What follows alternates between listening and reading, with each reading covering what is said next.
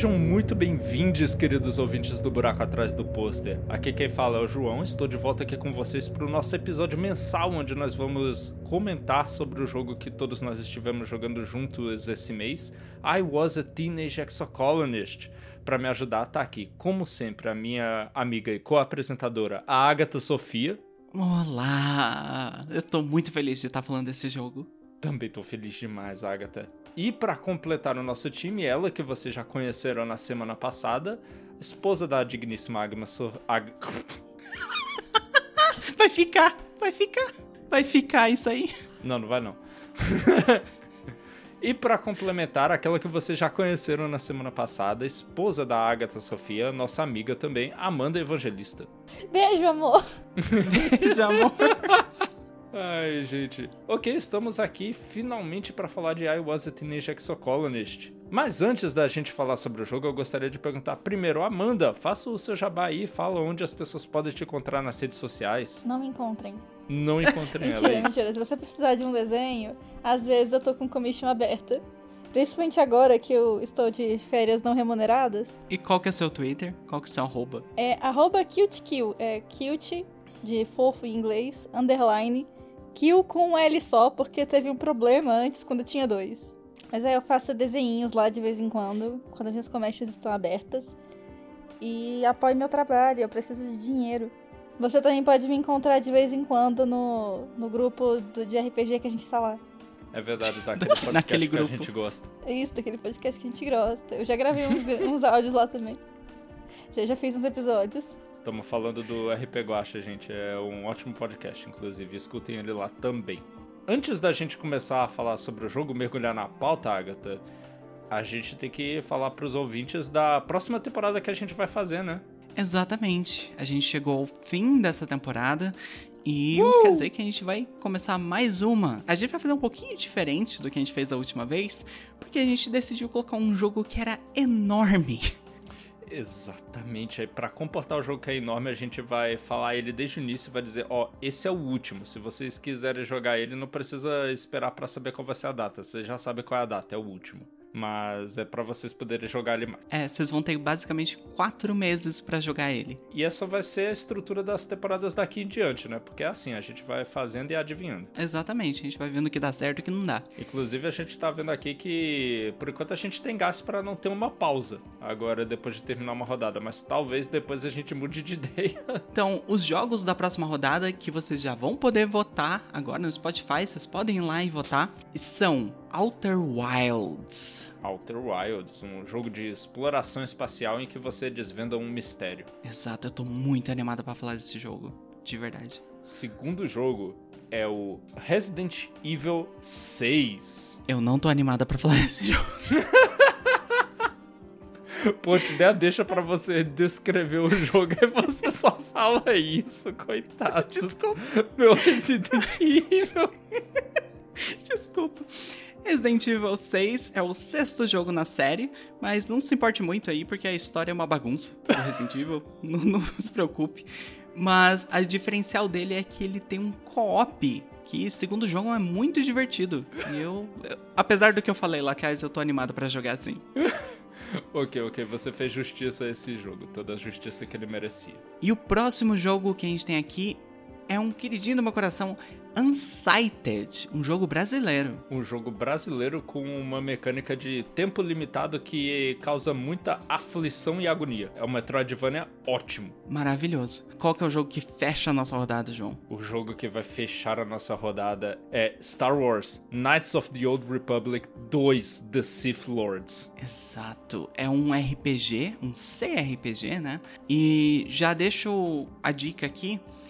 Se vocês forem jogar, baixe um mod que deixa o jogo completo. Que a gente vai falar mais sobre ele no episódio dele, mas ele basicamente não foi terminado. E ele precisa de um mod pra restaurar uns conteúdos. É o The Sith Lords Content Restoration Mod. Exatamente. E que eu também tô muito animada porque é um jogo que eu nunca terminei. É um jogo que eu terminei, que eu amo muito, assim, muito do meu coração e eu nunca vi muita gente, principalmente na podosfera brasileira, falando dele. Aí eu disse, terá que ser eu. Então, é isso. Vão lá, votem no Spotify, manda e-mail com esse, sobre esse episódio que a gente vai falar agora. Lembrando que a gente vai falar do Exocolonist com spoilers, e como é um jogo basicamente focado em narrativa, seria bom você ter jogado antes, assim. Talvez você não se importe com spoiler, mas, né, vai perder toda a graça do jogo. Basicamente. Eu e a Agatha e a Amanda sabemos que o jogo é gigantesco, a gente não vai poder falar de todos os caminhos que a narrativa consegue ir, mas uh, a gente vai estragar grande parte, eu acho. Então é isso. Tivemos do outro lado quando a gente pousar no planeta. Exatamente, vamos lá.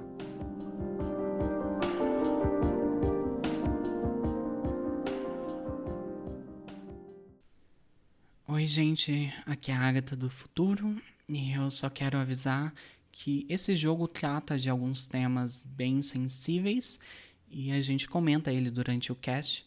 Então fica aqui o aviso de gatilho para suicídio, violência doméstica e violência contra crianças. Obrigada. Você desperta em meio ao caos, uma bagunça de luz, calor e fumaça. Fogo. Sua cabeça está latejando. Você deve tê-la batido e apagado, mas está incerte sobre como chegou aqui. Ou sobre o que em Vertúmina está acontecendo. Há algo importante de que você precisa se lembrar. Seu estômago embrulha enquanto o piso desmancha embaixo dos seus pés e desaba. Seu corpo dói e seus olhos queimam por causa da fumaça. Uma silhueta aparece através das chamas. É sua amiga. Sua amiga? Espere. Por que você não consegue lembrar o nome dela? Ela está gesticulando e gritando em sua direção, mas tudo que você escuta é um tinido em seus ouvidos.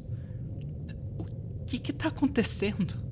Você tenta falar, mas as palavras saem misturadas. Sua garganta tem um espasmo quando você inspira a fumaça sufocante e você se sente tonte e confuso. Sua amiga lhe puxa para fora dos escombros. Ela coloca seu braço sobre o ombro dela e te arrasta em direção à porta. Do outro lado, você enxerga um crepúsculo profundo e sinistro, azul escuro e gelado em contraste com o calor das chamas ao seu redor. A estação do brilho olhos brilhantes. Você sacode a cabeça para limpar sua visão e. e vê. Aquilo é. algum tipo de cachorro? Como os da Terra? A criatura uiva estalta em sua direção, suas mandíbulas escancaradas. E você acorda.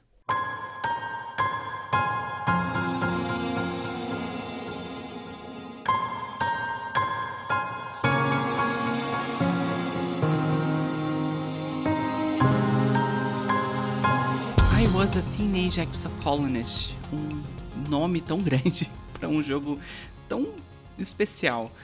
Ele, Demais. só para dar ficha técnica, ele foi desenvolvido pela Northway Games, que é uma empresa situada no Canadá, feito basicamente de duas pessoas, uhum. um casal. Ele foi publicado pela Findy, que eu tô vendo aqui, eles também publicaram vários jogos indies pequenos, tipo Night in the Woods, Chicory e Tunic. É isso mesmo, Sim, foi isso mesmo. Eles publicaram esses jogos também. A Finge é uma daquelas empresas igual uma Devolver, uma Half Fury, que a vida delas é achar jogo indie promissor, dizer, ô, oh, a gente dá uma ajuda aí com desenvolvimento e com divulgação e com dinheiro, né? E aí vocês publicam sobre o nosso selo, beleza? Foi um bom acerto, porque realmente é bons jogos ali que tá na lista no catálogo. Uhum. E ele foi lançado no ano passado, em 25 de 8 de 2022. Pra Steam, PS4, eu presumo que PS5 e Switch tenha vindo depois, né? Não, foi tudo junto. tudo junto. Tudo junto, tudo okay. junto. 2022 já tinha PS5, sabe? Ah, é verdade. Nossa, a, a, pandemia faz coisas malucas com a mente das pessoas, né? Com noção de tempo. Não, para você ter uma ideia, eu pensava que esse jogo era tipo de 2018 e eu tinha descoberto ele com atraso, mas aí, pesquisando, eu vi lá a data de lançamento. Eita porra, esse jogo foi lançado ano passado? Quer dizer, ano retrasado agora, porque estamos em 2024, mas pô, I Was a Teenage Exocolonist, ele é um visual novel, né? Quer dizer que ele é bem focado em história. É um gênero que basicamente é um livro interativo, né? Você uhum. vê as imagens, toma escolhas para caminhos diferentes, mas ele é a maior parte do foco dele é texto. Exato. E eu queria saber o que, que vocês têm de histórico com visual novel? Vocês já conheciam o gênero? Vocês gostam de alguma coisa? Começar pela, pela convidada. Sim, por gentileza, Amanda, começa aí. Então, eu gosto muito de visual novels. Eu tenho uma história até. Eu não jogo tanto visual novel por motivos de dinheiro. Eu preciso escolher muito bem com o que eu gasto meu dinheiro. Mas eu lembro que eu gostava muito de uma visual novel para mobile. Que eu tentei jogar de novo, inclusive. Eu joguei ela em 2016. Que é uma visual novel chamada Seven Days. Uhum. Ela é muito boa, é simplesinha. Você passa sete dias no jogo em si, então é bem curtinha. Quando eu joguei, eu comprei o jogo. É um jogo que tá de Oh. graça, mas ele é, é limitado. Alguns finais você pode ter, algumas ações. Então eu falei, Ah. não, eu não vou ser, eu não vou me limitar. Eu vou comprar o jogo. E o meu maior erro foi ter comprado por dentro do jogo e não pela App Store. Ah, era mais barato no App Store. Não, eu fui tentar jogar o jogo de novo e e ele não gravou que eu comprei. Caramba. Ah, não. Foi algum problema na conta. Provável. Eu fiquei muito triste, porque faz anos, vai, vai fazer agora oito anos, né, que eu joguei o jogo. E tudo que eu lembro é que você é uma menininha que anda pelo mundo, conhece uma galera, mas eu não lembro o jogo em si, eu gostei muito dele. Outra visual novel que eu gosto muito, que talvez a Agatha conheça, é Monster Prom. Monster Famosa. Prom. Eu consigo Famosa. adivinhar do que que se trata. mas nunca ouvi falar. Então, eu não só joguei Monster Prom, como eu joguei Monster Camp e Monster Road Trip. Toda a série Monster. Você é um monstro, obviamente. Você é jovem desenfreado no ensino Hum. médio. Você é esse monstro. E o seu objetivo é você chamar pro baile de formatura um dos monstros mais populares da escola.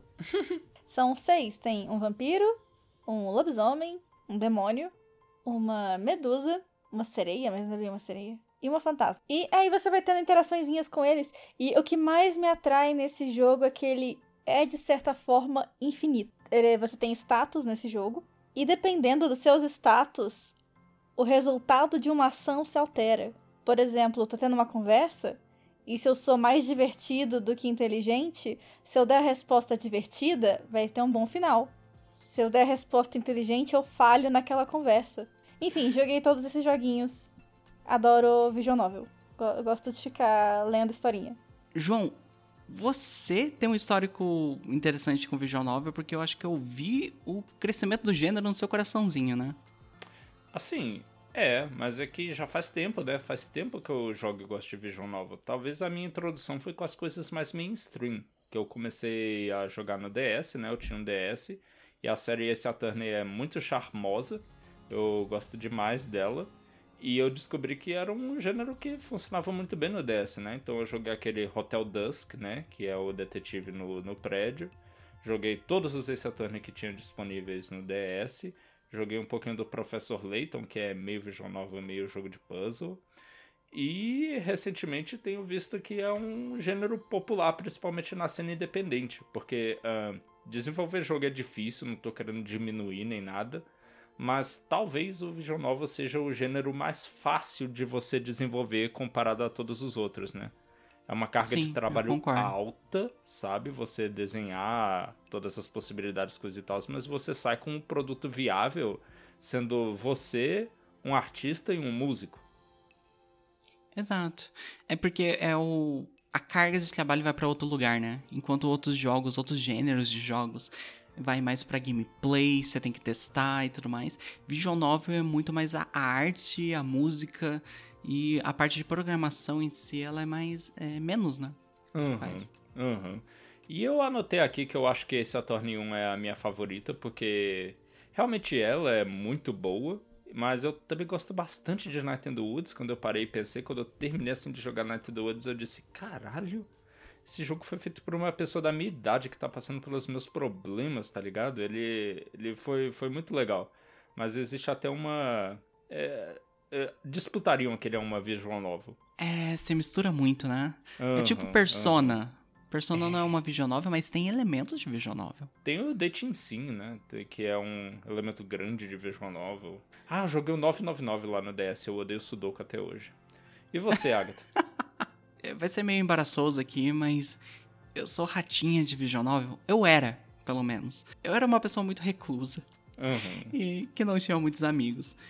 Então, eu jogava muito visual novel porque muitos delas têm um aspecto social forte nos jogos. Aham. Essa parte de montar amizades, né? Tem várias que focam em romance também. O foco da, do jogo é essas histórias com esses personagens do seu lado. Então, é meio patético, mas eu jogava muito pra suprir uma carência que eu tinha na época, assim. E eu jogava muito Visual Novel, muito, muito, muito. O que me abriu, expandiu a mente pra outros tipos de Visual Novel foi quando eu descobri o 999, né, que você citou. aham. Porque ele não é focado em romance, primeiramente. É verdade, né? Ele não tem romance. Quer dizer, o, o protagonista, ele é um personagem, ele tem uma paixão definida, você não define. Exato. Não é um dating sim, né? Que é um Aham, subgênero da aham. visual novel que você pode namorar várias pessoas. Ele é uma história de mistério. E eu, eu acho que é minha visual novel favorita até hoje. Eu amo, amo, amo, amo aquele jogo. E ele tem elementos de puzzle nele, né? Que foi quando eu comecei a ver assim, tipo, ah, visual novels podem ter outras coisas que não só caminhos diversos através de escolhas. Aham, muitos deles incorporam mecânicas, né? Esse Exato. é uma visual novel, claro, mas assim, ele é absolutamente lotado de mecânicas. Ele é, mas as mecânicas dele são todas muito, muito, muito simples. É, eu amo são, esse são. Attorney, mas ele quase não tem mecânica. É, não, tanto que no Greatest Attorney eu acho que eles botaram lá um modo de, de anime, que é você simplesmente clica lá, ele passa automático o texto e vai botando as evidências certas na hora certa, pra você, se você só quiser ver o jogo. E desde então, assim, eu comecei a ver outros tipos de visual novel, como o próprio Night in the Woods, como você falou.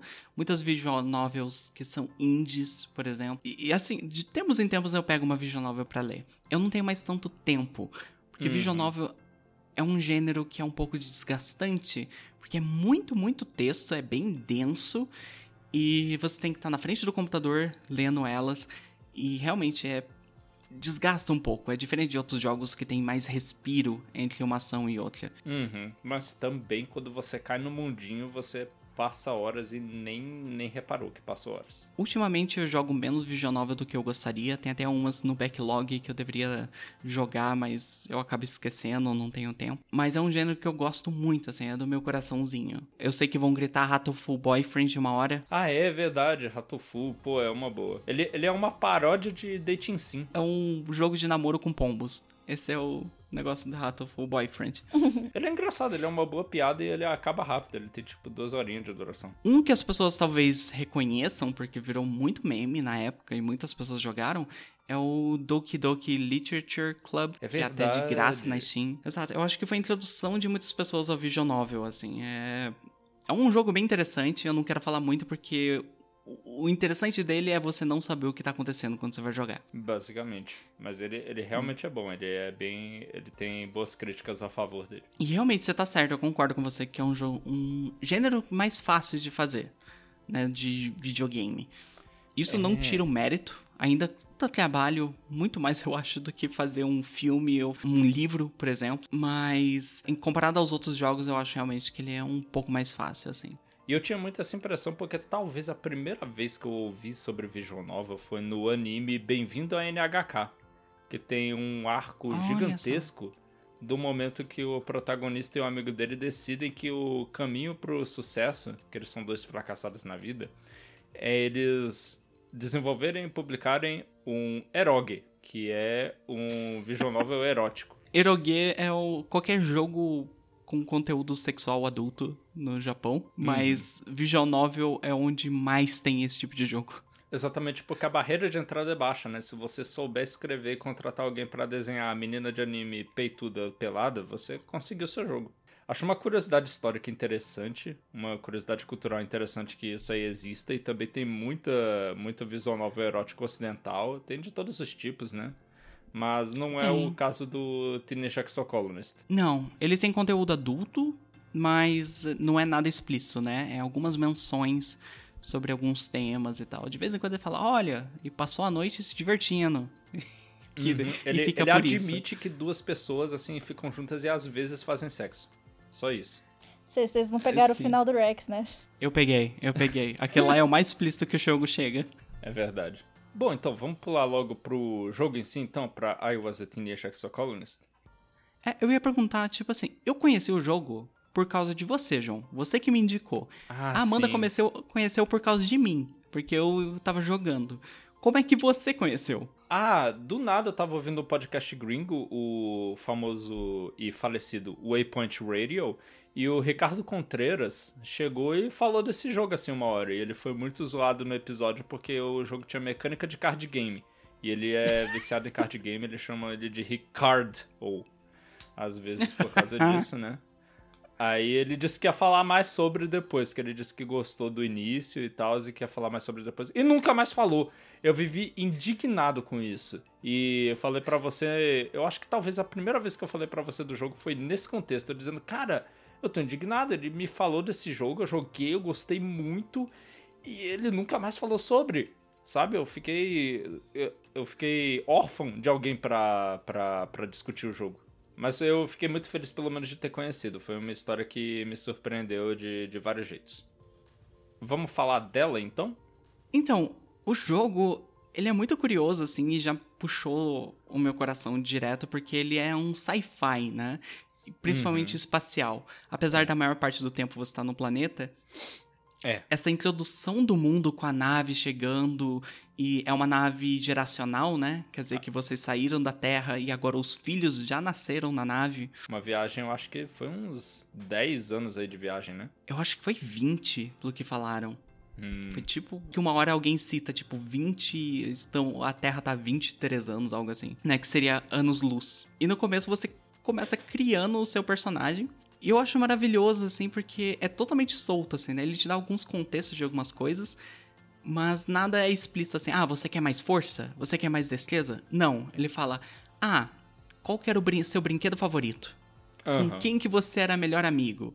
É, o que, que seus pais deram de nome? Esse tipo de coisa, assim, eu acho maravilhoso. A- Assim, o nome é só nome mesmo, mas eu queria colocar o adendo que os pais do personagem são fazendeiros, botânicos, e que deram o nome de planta pro filho. É? Eles têm também, né? Solana é coisa de planta? Não, não, o nome, o nome que, eles, que oferece primeiro não é Solana, é Solenácia. Ah, é verdade, né? Que não foi Sim. o nome que eu peguei. É, eu coloquei Solana. Mas eu sei que pode Sol, Solana, Solenácea. Eu acho que você pode colocar também. Você pode colocar. E a desenvolvedora chama o- a personagem, que pode ter qualquer gênero ou ser não binária, ah, de Sol. Sempre Sol. Que é o nome mais neutro, né? Aham.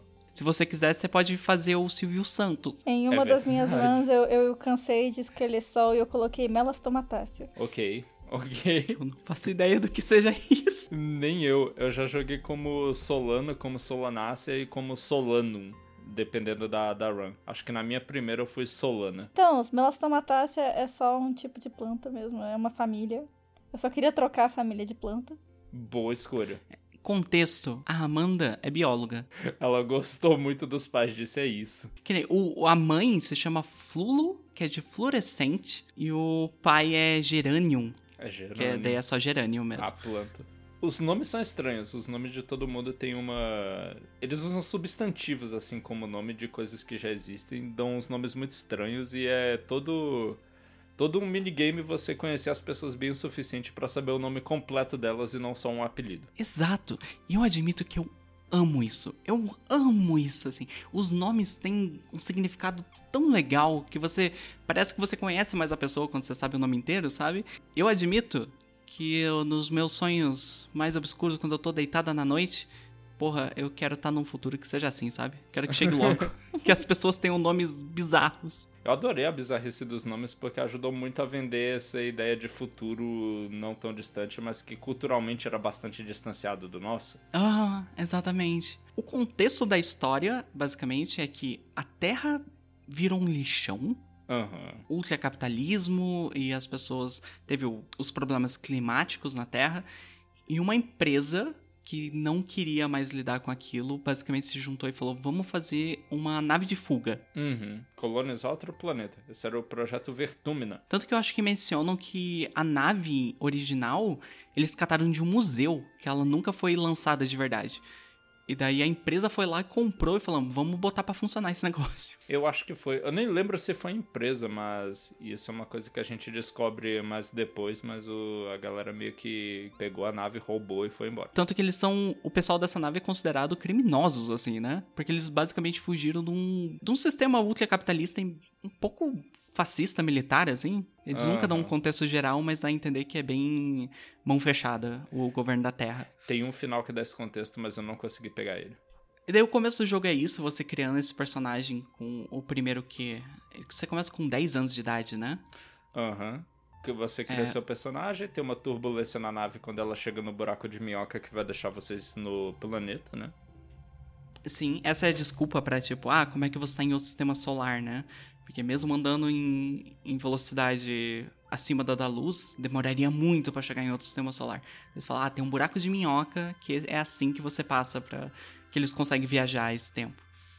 Aham. Aí você bate a cabeça lá, desacorda e quando você acorda, pá, você tá em outro planeta. Esse planeta ultra colorido, muito bonito, chamado Vertumina. Uhum. Muito rosa. E é basicamente o jogo é esses 10 anos que você passa nesse planeta, né? Até seus 20 anos de idade. Que foi outro erro que eu cometi, que quando bate o seu aniversário de 20 anos acabou o jogo. Eu achei que eu tinha mais um ano, na verdade, me fudi. Você achou que o, o 20 era inclusivo? Aham. É porque eu tinha esquecido, nossa, eu zerei pela primeira vez, foi em 2022, né? Aí quando eu fui rejogar agora, eu... Nossa, o tanto de coisa que eu esqueci, nossa, é por isso que eu demorei 16 horas numa run. Eu demorei 14, tá tudo bem. Eu não sei como é que foi a minha primeira run. Eu sei que depois dela eu tive que tirar o jogo da minha, da minha área de trabalho. Porque ele é viciante, né? Aham. O jogo é viciante. E o loop de gameplay dele é você andar lá com o boneco pelas fases. Ele tem uma animação meio mal feitinha, mas é uma animação é melhor do que muitas coisas que tem em Vision Nova. Seria só o menu, né? Não é mal feita. Eu vou defender a animação dele até, Eu até também, onde eu eu acho puder. uma graça. A, a animação é feita com baixo orçamento. Ela parece Twin Animation que você via no Newgrounds nos anos 2000. Nossa, não parece não. Parece. Não parece não, João. Nossa, Não Agatha, parece. parece sim. É porque eles estão tentando fazer o máximo possível com o menor número de poses, de quadros, sabe? Ah, eu achei um negócio meio. meio interessante, porque é uma visual novel pra retratar um livro. E os bonequinhos Exato. parecem papel, eu achei genial. Eu acho que eles conseguem vender bem e tal, mas é porque é transparente que isso foi escolhido porque é barato. Ah, isso é mesmo. Isso não tem como negar. Sim, Mas é uma Uhum. gracinha. Eu, eu gosto da ideia de que parece. Você já viu aquelas animações stop motion feitas em papel? Já, eu também gosto do, da maneira como isso acaba aparecendo aqueles livros infantis que as figuras ah, saem do fundo e os fundos também são muito lindos, né? Pois é. Sim. Eu acho que eles fazem funcionar e tudo, mas é uma, é uma solução que é barata. Mas assim, eu tendo jogado o White Lilies, eu acho que é o nome do jogo. Eu falei no primeiro interlúdio. Aquele lá tem uma, eu acho que tem uma animaçãozinha pior do que esse daqui, sabe? Então, pra mim, a animação do Exocolonist tá tá perfeita pro que ela se propõe, que são coisas muito simples. É, não, pra isso tá. E você sai lá, você fala com os seus amiguinhos, você escolhe uma atividade pra fazer em cada um dos 12 meses. 13. 13 é 13 porque, tem um glow. Ah, Isso. ok. Bom número, 13, inclusive.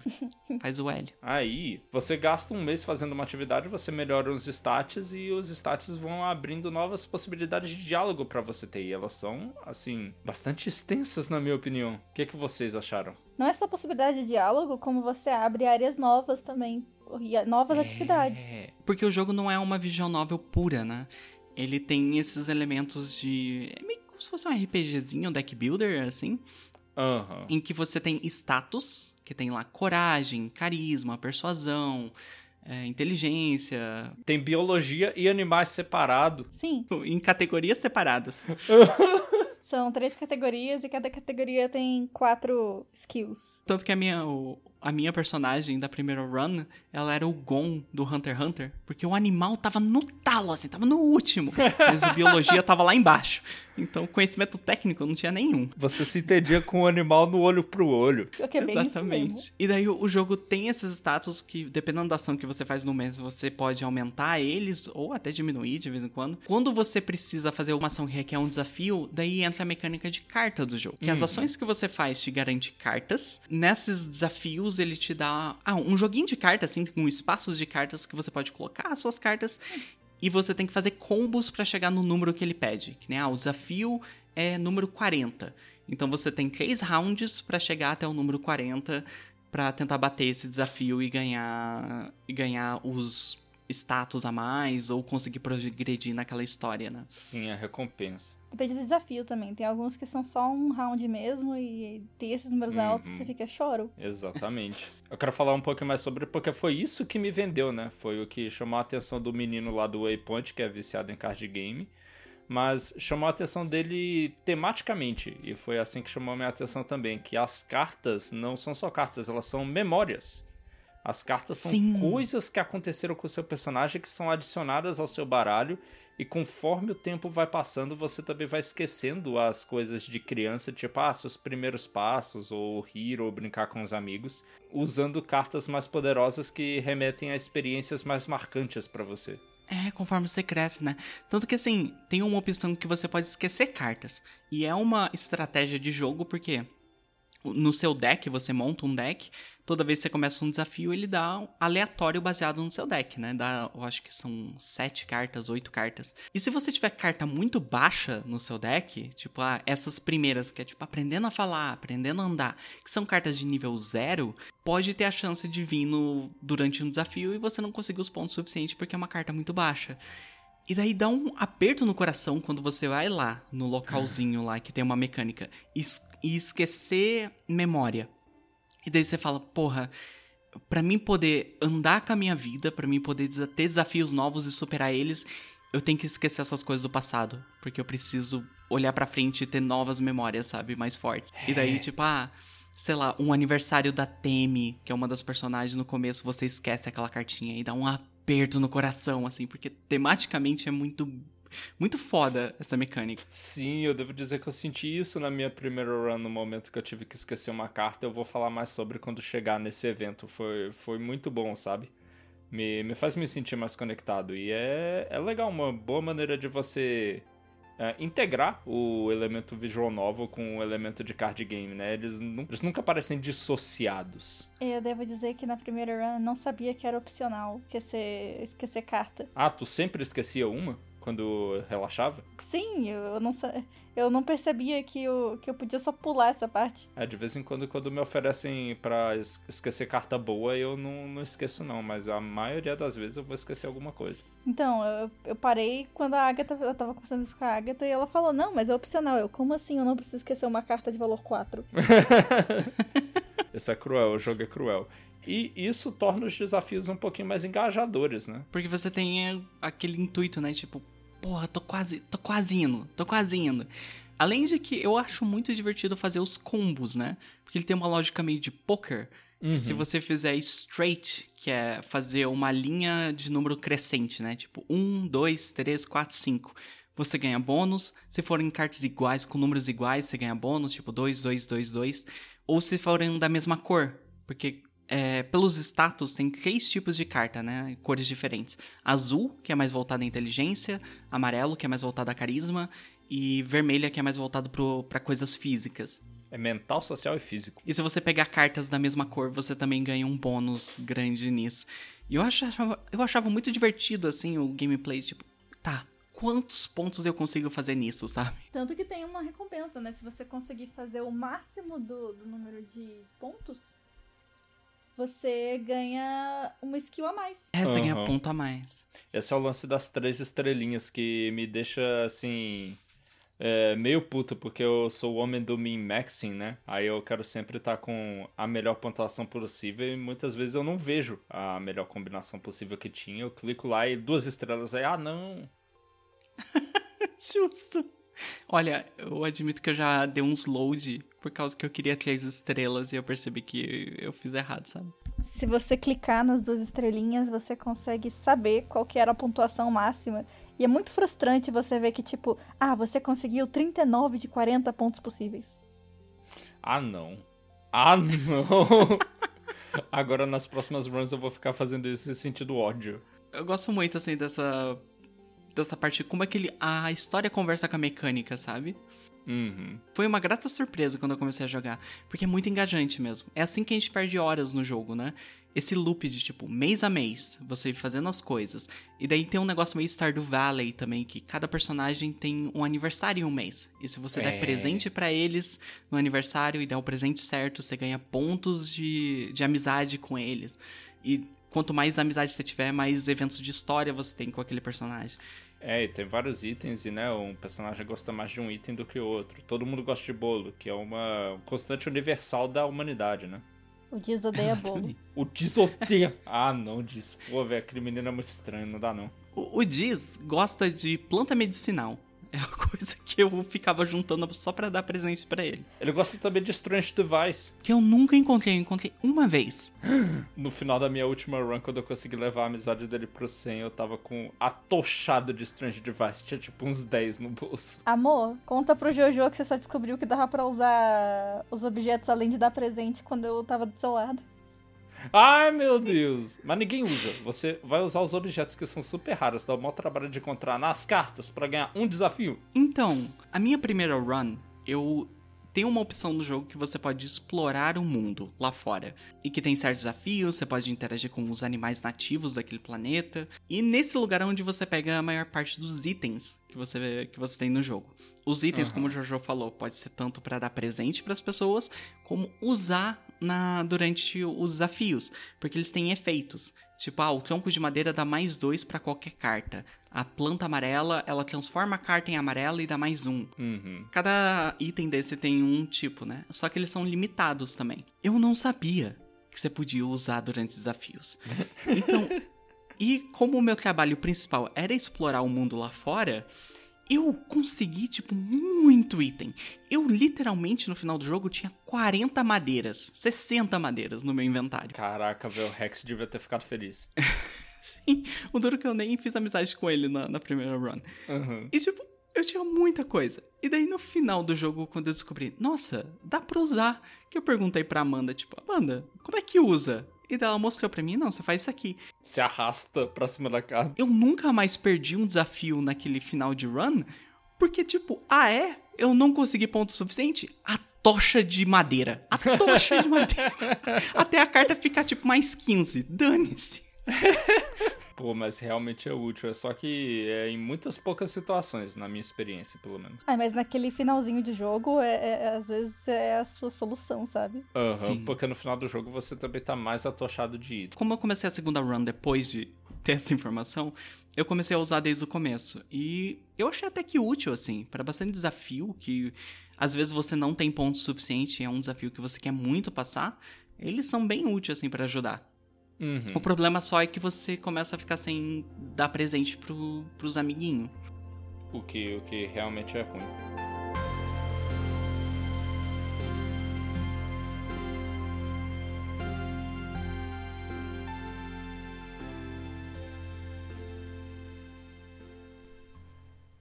Os dias têm ficado mais curtos e agora o único sol amarelo apenas roça levemente o horizonte. Em uma manhã, você acorda na escuridão e precisa checar seu Hollow Palm para saber que horas são. Você vê um Hollow Stream da Mars. Bom dia para todos os meus camaradas. Se você ainda pode chamar isso de dia. Eles nomearam a estação do brilho porque, tipo, tá tudo brilhando loucamente lá fora no escuro. Eu tô ficando dentro de casa no próximo mês. Qual que é o propósito de sair se você não pode ver nada? Vai ser um longo e chato mês. Nada a ver. Tá muito legal lá fora. Você responde em voz alta ao nada. Você dá uma olhada pela janela. O buraco de minhoca está maior do que você jamais viu, como se fosse um gigantesco anel flamejante no céu. O planeta deve estar muito perto dele agora. E nas florestas, algo novo está acontecendo. As plantas estão florescendo, brilhantes e iridescentes desabrochar e tudo está cheio de vida. Depois da mensagem da Morse, tem uma mensagem no conselho, alertando para que todos fiquem seguros dentro da colônia. O pai da Tammy e os outros batedores foram chamados de volta e o portão foi fechado para o Ness. Há uma tensão no ar, como se todos estivessem esperando por algo.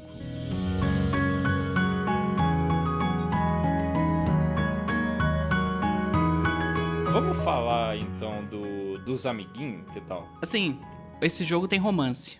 Eu tem. quero saber quem que você romanceou, João. Ah, foi o Cal, no, na primeira vez. O Cal, o menino que sempre tá lá do lado da fazenda. Que o nome dele é recalcitrance. Eu não sei quando eu ia chegar nisso, mas é. É, realmente. Demora pra. Ah, não, não demora não.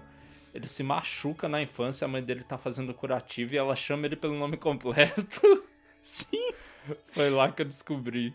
A mãe dele é engenheira, galera. Essa galera, esse pessoal é muito previsível. Que recalcitrância, eu acho que é a tradução, é uma pessoa que é cabeça dura, basicamente. Teimosa, espírito rebelde. Tadinho, ele é só um pouco. Ah, ele é um pouquinho, mas eu gosto disso nele, que ele é um good boy. Eu também, nossa senhora. E você, Amanda, quem foi? Foi a tangente. A Tang. A Teng. Por que a Teng? Porque eu ia pra escola. Pô, eu só matava a aula, velho. Na minha primeira run, é matando a aula. Eu, como boa bióloga, eu ia pra aula de biologia. Então eu fiz muita Justíssimo. amizade com a Teng e com o Cole no início. E aí eu, eu ia pra aula, porque eu queria saber biologia na, no, no joguinho fictício, porque afinal eu sou apaixonada pela minha área. E também porque era biologia de um exoplaneta, né? Isso era interessante. Tem uns bichinhos interessantes, a gente vai falar sobre eles alguma hora. E você, Agatha? O primeiro eu fiz com a pessoa mais reclusa daquele local. E não foi por querer. Eu tava Aham. mirando uma pessoa e daí ela me recusou uma hora. Falei, ah, tá. Pá! Tá bom. Pá! Mas quem eu namorei foi o Diz, D-Y-S, né? O Diz é o menino gótico trevoso. Ele é o gótico trevoso, que é irmão da, da Tangente, no caso, né? Eles não Aham. estão bem. Agora que a gente tá falando de nomes, você fez 100% com ele, você descobriu o nome dele, né? Não que demora. Eu descobri que o o nome dele é distimia, que é basicamente a... Depressão. É depressão, o nome de diagnóstico de depressão, transtorno depressivo. O que é tipo, é, de vez em quando ele fala um pouco sobre a mãe dele, porque ele é muito Aham. amargurado. E dá pra entender quem que é a filha da puta que dá nome de, de depressão pro filho, sabe? É, não. Também demora pra você descobrir que ele e a Tangent são irmãos, irmãos gêmeos, inclusive. E os Aham. dois não têm uma opinião muito forte da mãe, não, viu? A mãe realmente Não. não, parecia uma pessoa legal. E, e ela não tá mais no jogo, né? Tipo, eu não, eu acho que não sei se eles chegam a citar, mas eu acho que ela não tá viva. Ela não, Não. tá. Ele, o, o Diz fala, tipo. Em alguns momentos ele fala, tipo, ah, eu sentiria saudades dos meus pais. Só que você lembra, o Diz não tem pai. Nem mãe. Não, mas então, ela cometeu suicídio, vocês não chegaram nessa descoberta, não? Não, Eu Eu imaginei. não sabia. Ela era aparentemente uma terapeuta conselheira de todo mundo e eu descobri isso num dos eventos da, da Mad Bay com a Instance, sabe? Ela era, ela ficou Caramba. muito sobrecarregada e ela tirou a própria vida. Galera, tem, tem- Por isso que o jogo acontece. Já, já aparece a primeira coisa, tem lá no, no menu principal Trigger Warning. Eu, felizmente, não peguei esse final, mas em um dos finais, lá do final mesmo, depois dos 20 anos, a, a, a Teng comete suicídio. Sim. Te- eu tem um final desse também. pra ela. No, no final eu tava pensando nisso, que a Teng ela fica meio obcecada com o lance de mutações, né? Que todas as crianças têm uma mutação, uma coisa que torna elas especiais e demora também pra você descobrir o de cada um. Sim, tanto que você escolhe no começo, né, o seu. Exato. Eu escolhi inclusive Horas de Águia. Eu escolhi ser super forte. Eu escolhi temperamento calmo. Hum, caramba, a gente fez personagens muito diferentes. E no final da Tang diz lá que ela se preocupa muito, ela se debruça sobre o código genético dos filhos que ela vai ter, né? Que ela doa óvulos, apesar de não ser mãe, pra não ter nenhum marcador pra depressão, pra esse tipo de transtorno, por causa desse trauma com a mãe dela. E com o irmão, né, que ela nunca... eh, Dependendo do final que você pega, eles nunca se reaproximam. Eu consegui pegar o final que eles se reaproximam e eu fiquei muito feliz. Não só Eu isso, também. como o motivo da, da, da depressão dela é um pouco isso. Ela, fi, ela Eles não se dão bem, mas ela se preocupa com o irmão dela ainda. E vice-versa, cara. Tem horas que você dá presente pro Diz e ele fala: Ah, você lembrou do meu aniversário, pô, legal, mas. Você devia ir lá falar com a Teng, ela gosta desse negócio de presente. É, eu acho até engraçado que uma das primeiras quests que você tem... Porque o Diz é o garoto desgarrado, É verdade. ele começa a sair da colônia pra explorar lá fora. E as pessoas ficam tipo, garoto de 10 anos, por que que você tá saindo? Não, não fica saindo. E ninguém consegue impedir ele. A minha personagem tava louca pra sair também, então pra mim foda-se. Mas a tangente meio que faz você virar uma garota de recado assim, pra tipo, ô, vai ver se o Diz tá bem, ver se ele aonde para onde ele tá indo e tudo mais. É uma das primeiras interações que você tem entre os dois. Eu acho tão bonitinho assim que tipo, ela em si não vai lá conversar com ele, mas ela Uhum. manda você ir conversar. Sim, é muito fofo. E além do, de todo esse projeto que ela teve no final, ela fica super preocupada com o que aconteceu com ele. Porque, né, em, Aham. em vários finais, em várias possibilidades, o Diz desaparece. Curiosamente, eu acho que eu nunca peguei um final que eu fiz isso, porque eu sempre fiz muita amizade com o menino. É, eu também. Eu peguei um final que eu deixei ele embora de propósito. Assim, os outros personagens, uma que eu gosto muito e que eu tava tentando namorar é a Temi, Aham. que é, que é uma, uma menina com orelhas de elfo. É tão fofinho. É realmente a, audi- a audição aguçada dela, né? Ela, ela Exato. acha ruim. Ela ter, odeia. inclusive, porque ela é muito medrosa, ela tem medo de tudo. Ela escuta uns sons estranhos que só ela escuta e fica Exato. atormentada, tadinha. Tadinha, mas assim, eu consegui engenharia o suficiente no início pra resolver esse problema pra ela. Eu resolvi sair muito tarde porque eu não vi o evento. E ela é, é a pessoa fofa de, de qualquer coisa. Ela é a mãezona. E ela Uhum. se torna literalmente mãezona depois porque ela, ela quer muito ter filho.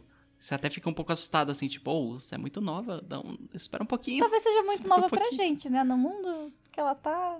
É, e além disso, parece que tu, tu fala com ela, tu leva a amizade dela pra 100, ela repete o tempo inteiro. Isso é a coisa que eu queria. É, isso Sim. é o meu chamado na vida. Ela, ela se encontrou na maternidade. Não, não só isso, como ela Exato. fala isso desde que ela tem, tipo, 9 anos, né? É verdade. E ela é tão fofa que o nome dela vem de Spartame, que é um adoçante artificial. Sabe? Aham. É- ela é um doce até no nome. Ela, ela é filha do Serotonina. Ai, É verdade, o pai dela. fofo. Sim, meu Deus. Eu adoro do o tio Tony. Eu também. O que eu não aguentava, o que eu não aguentava, Agatha, eu sentia, eu sentia muita raiva, mas depois eu fiquei mais calmo. É que eu olhava pra Temi e eu enxergava Threadwife. Me dava ranço. O que, que é Threadwife? Ai, meu Deus. Como é que a gente explica isso? É um conceito da direita norte-americana pra valorizar a mulher que quer seguir os preceitos de uma mulher tradicional, de, de ser submissa, a mulher bíblica. Tem que ser submissa, É. tem que só obedecer ao homem e sentir orgulho de fazer as coisas de casa, de criar filho, esse tipo de coisa, sabe? É a Bela Recatada do Lar. Ai, que ódio. É a bela recatada do lar, meu Deus, é isso. A Agatha resumiu. Ela tem um pouco disso mesmo. Ela tem um pouquinho. É, realmente. O que eu mudei de opinião sobre é porque não é algo tão imposto socialmente como é o que acontece aqui. Parece muito mais a vontade dela e a personalidade que ela quer ser, e ela também não tá querendo impor isso pra nenhuma outra pessoa. Sim, Mas eu. Isso me afastava total dela. Eu nunca fiz um relacionamento com ela e não tenho a menor vontade. Amigo, ela, ela fica incrível depois. Apesar dela ter essa- esse negócio, quando você tem muita amizade com ela, você vê que no futuro ela é uma pessoa que luta pelos direitos infantis. Hum, ela vira a mãezona da colônia, né? Aham. Tipo, toda criança da colônia. Porque as crianças são meio criadas em conjunto ali, né? Tem uns pais, mas é- tem a creche e todo mundo é meio criado em conjunto. na creche. é. Ela vira a nova anteci... é, como é que é o nome da, da Cident, moça? é a É. antecedente. Ela vira... Ela vira essa moça, assim, que ela sai cri... cuidando de todas as crianças da colônia. É, é, no, é nota 10 que o nome dela é Antecedent, aí as crianças Antecedent. é tipo, perfeito, perfeito. E a última menina que tem é a Mars, que é a Marzipan. Ela foi minha amiga de infância da primeira run. Hum, nossa, na primeira run eu não consegui me aproximar dela, não. Então, Eu também não. eu fiz a primeira run e aí eu, eu tava lá escolhendo um amiguinho. E aí eu escolhi a Mars e tal. E eu comecei a conversar com a Mars e eu percebi que eu não gostava dela. É muito difícil ela ser gostável. É porque ela se acha muito, né? Ela se acha a última bolacha do pacote, assim, daquela, daquela colônia. Ela não se acerta, ela tem certeza. Ela se acha, ela tem certeza, ela fica cometendo bullying com o Diz. E, e eu, eu ficava puta por causa que, tipo assim, eu tava investida em ser amiga do Diz nesse Aham. começo. E ela ficava fazendo bullying. Então toda hora eu ficava tipo, para! O que, que você tá fazendo? Pelo amor de Deus. Então eu não gostava dela também. Ela melhora. Isso é o engraçado dela, ela melhora, que tipo, o negócio dela é você ter coragem de bater de frente com ela, porque ela é uma Sim. personalidade que gosta de confronto. Quando ela faz bullying no dia, se você chegar, levantar a voz pra ela e falar, não se fala isso, tu ganha amizade com ela. Ela- e ela confessa pra você, não, véi, tudo que eu queria era que eu disparasse de evitar as pessoas e, sabe, se impôsse um pouco mais, porque tá foda, coitado, ele não vai conseguir se impor na vida dele se ele continuar assim. Ela, ela pensa que tá fazendo bullying educativo. Sim! Ai, Que a Mars.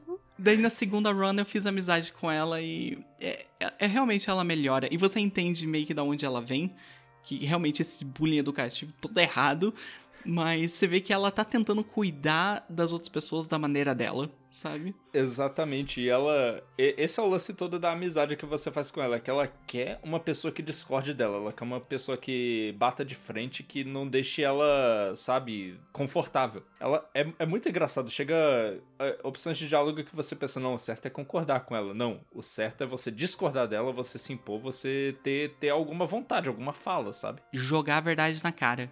Exatamente. E por isso eu acabei gostando dela. Eu também. Mais pra frente, assim, quando o, pessoal começa a virar adolescente e adulto, eu comecei a gostar mais dela. É uma coisa que eu desgosto na Tangent, porque ela é o contrário. Todas as escolhas certas são concordar com ela. E às vezes, quando você discorda, ela leva muito a mal. Ela leva a mal, é. sim. Mesmo quando é pro bem dela. Uhum. Às vezes é necessário. É, é com ela que tem uma conversa que eu tenho a opção de falar a frase Cool motive, still eugenics. Não, não importa se ela não gosta, eu continuo falando.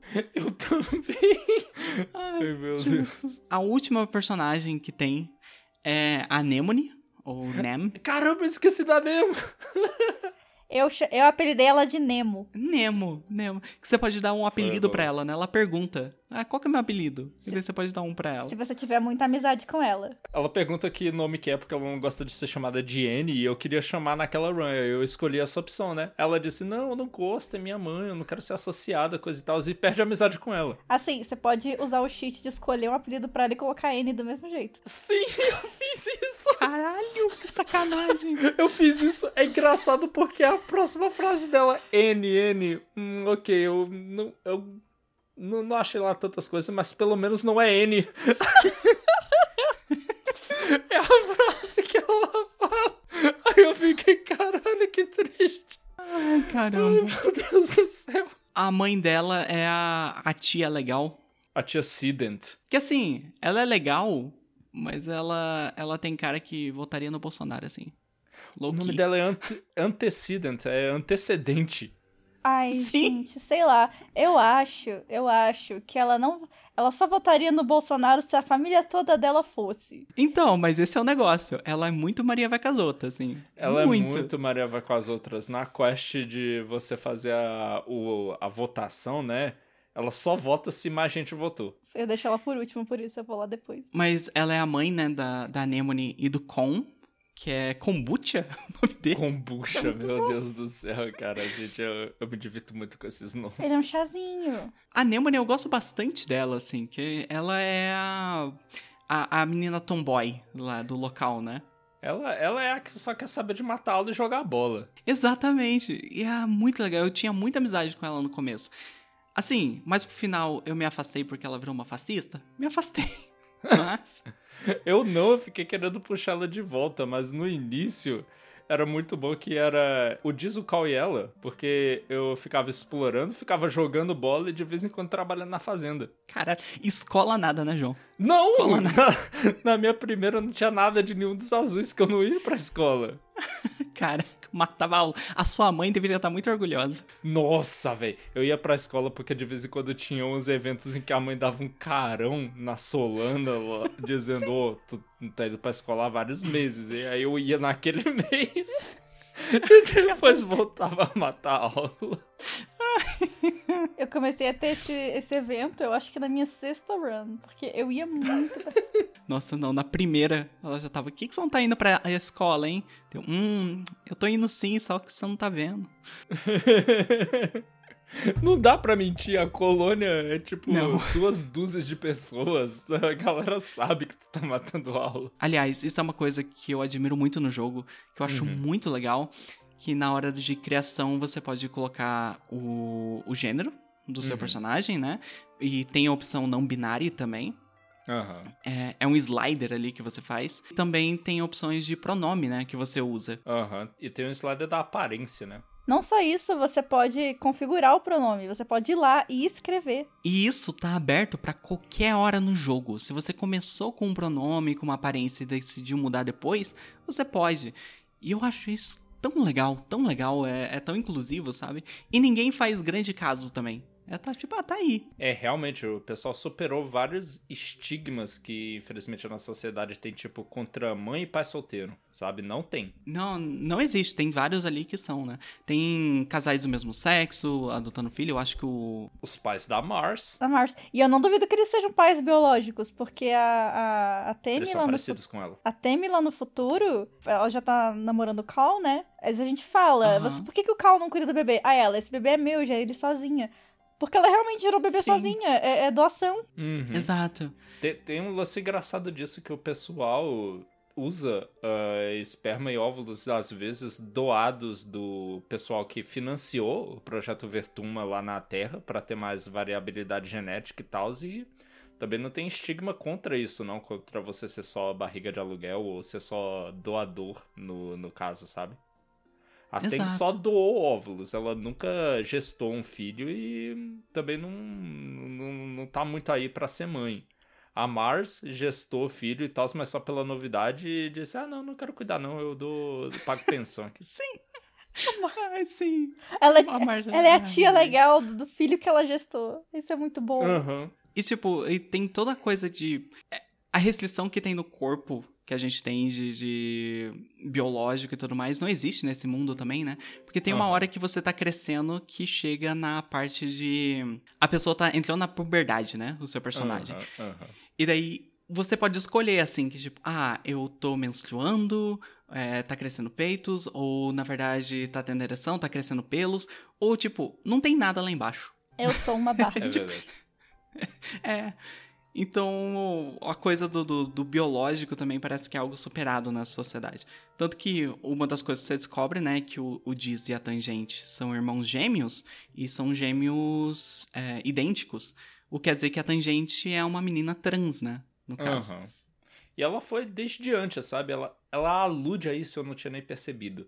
Tem uma hora que ela é bem novinha, acho que 10 anos de idade, e ela fala: Ah, a ciência é muito responsável pelo nosso progresso, por esse corpo que eu tenho, coisa e tal. E eu achei que ela tava falando da melhoria genética dela. Eu também. Fica muito por cima, assim, né? Fica bem sutil. Você descobre mais Ela- fazendo amizade. Você descobre lá no futuro, quando você, você pergunta de filhos e ela fala: Ah, eu nem sei se eu posso gerar uma criança. Ela comentando também do de alguma outra coisa, tipo, ah, quando eu fiz a transição lá atrás. O Diz comenta, tipo, não, ela sempre foi minha irmã. Eu sabia que ela era minha irmã. eu um sabia, dia." ele comenta É. isso. De fato. Então, a, a única parte que você tem dito no texto mesmo é quando o Diz fala. Que é tipo, ele comenta que, tipo, ah, todo mundo falava lá que, tipo, ah, eu tinha um irmão, mas eu sabia desde o começo que a gente. que eu tinha uma irmã. Eu sabia cinco minutos depois dela saber, ele disse. É, exatamente, porque a gente é muito ligado. A gente sempre foi muito ligado. É a telepatia dos gêmeos. Exato.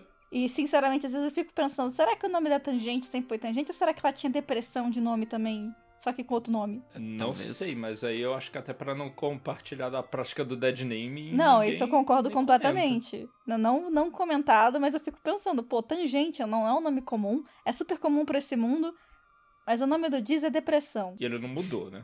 É. Ele não mudou. Ele fica triste com esse fato, mas ele não mudou. O- os nomes todos, eles são bastante ah, não binários, talvez? É, Todos os nomes poderiam ser pra qualquer gênero, qualquer coisa. Tipo, não, nenhum, não existe. fato, É, não existe é, atribuição de gênero a, a nomes nesse mundo, sabe? Aham. Os- E- Tanto que os ah, nomes são objetos e coisas, né? É verdade, é coisa, substantivos, conceitos. Muitos são conceitos. Uhum. Inclusive, eu tô lembrando, eu vi menção explícita ao fato da Utopia ser trans só nessa última run que eu fiz. Quando ela quebra a perna e tá lá na, na Mad Bale, a Utopia tá falando, nossa, mas a natureza é muito bonita, meio grog do, do remédio, né? Da anestesia. A Aham. natureza é muito bonita, nossos corpos estão sempre mudando, a gente nunca é a mesma pessoa e tal. Aí a Tangent fica puta e chega lá e fala pra ela: Natureza é o caralho! O único motivo pelo qual a gente pode viver como mulher é por causa da ciência! E fala para as duas. Aí eu disse: Ah, ok, não, não sabia. Olha Legal. só. A não Utopia também disso. é trans, então. Oi, gente. Aqui é a Agatha no futuro da edição. Eu só queria fazer um comentário de que a tangente tá errada, tá bom? Quando ela fala que elas só são mulheres por causa da ciência e do que a ciência pode fazer, não é isso que define uma pessoa trans, tá bom? Você não precisa de cirurgia e não precisa fazer modificações nenhuma no seu corpo para você ser do gênero que você quer. Não seja transmed. E a Tangent é uma pessoa muito revoltada e jovem e ela não entende isso. Obrigado. A Utopia era a moça que ela é mais velha, né? Exploradora. Ela é ligeiramente mais velha. E é que vira exploradora depois que o Tonin se aposenta por qualquer um dos meios. Eu acho que quando vocês pousam, ela tem 15, 16 anos. Eu sei que ela termina com uns 22, assim. Sim. Uhum. Não muito mais velha do que você, do que o protagonista. Mas era engraçado porque a Utopia era sempre a pessoa que eu ia para as explorações, decidir esse rumo na primeira run. Eu sempre tacava um flerte. E era muito engraçado porque ela é tipo hahaha, cala a boca, criança. Ela é, hahaha, te segurei no colo, bicho, troquei fralda tua. O negócio é que ela não é muito mais velha e eu descobri no final, assim, lá depois dos 20 anos, que ela e a Marge de vez em quando tinham os casos. Aí eu fiquei, como assim? Ah, eu acho que depois de adulto. Aí eu fiquei, eu posso flertar com ela, tipo, depois aos 18 isso funcionar? Eu não consegui ter um relacionamento com ela. Eu tentei. Não existe o relacionamento no jogo. Mas ah. caso você não tenha relacionamento com mais ninguém e só flertar com ela, no final dá a entender que ficam juntos. Ah, ah legal. Interessante. O jogo realmente dá, dá várias oportunidades aí. Mas, caramba, a gente já falou muito das pessoas, eu acho que dá para falar um pouco do planeta agora, né? Porque o planeta é dividido nas estações, né? Os momentos de jogo, assim que ele tem a estação do, do, da neve, que é o Quiet. É, a quietude, sei lá. Tem a estação do pólen, que é as plantas, que seria o nosso... Primavera. É isso. Primavera, isso. Que tá cheio de pólen, tanto que seu pai fica espirrando e tudo mais. Uhum. Daí tem a estação da seca, e uhum. tá tudo um desertão. E por último a estação do molhado, que eles chamam Wet Season. É, só chove. Exato. E a Marge não sai de casa. E é o aniversário dela nessa estação, tadinha. E por último tem um mês ali que é o Glow, né? Que é basicamente um, um mês onde não tem sol, né? É tudo escuro um mês inteiro. É, o que acontece é que o planeta na órbita dele aparentemente fica o mais perto que ele consegue do buraco de minhoca, perto do qual vocês chegaram. Por causa da atração gravitacional, ele para de rodar direito e não tem mais dias, ou tem dias muito curtos, eu esqueci. E tudo no planeta, né, começa a brilhar. Descobre que é fluorescente. Fica lindo assim. Tem um vídeo da desenvolvedora explicando como ela fez aquilo no Unity, que eu joguei em Unity. Ela diz que tem 16 mil luzes na, nas cenas de glow, que é meio difícil de otimizar isso para console. Caraca. Caraca, eu imagino. Porque o jogo é até leve, né?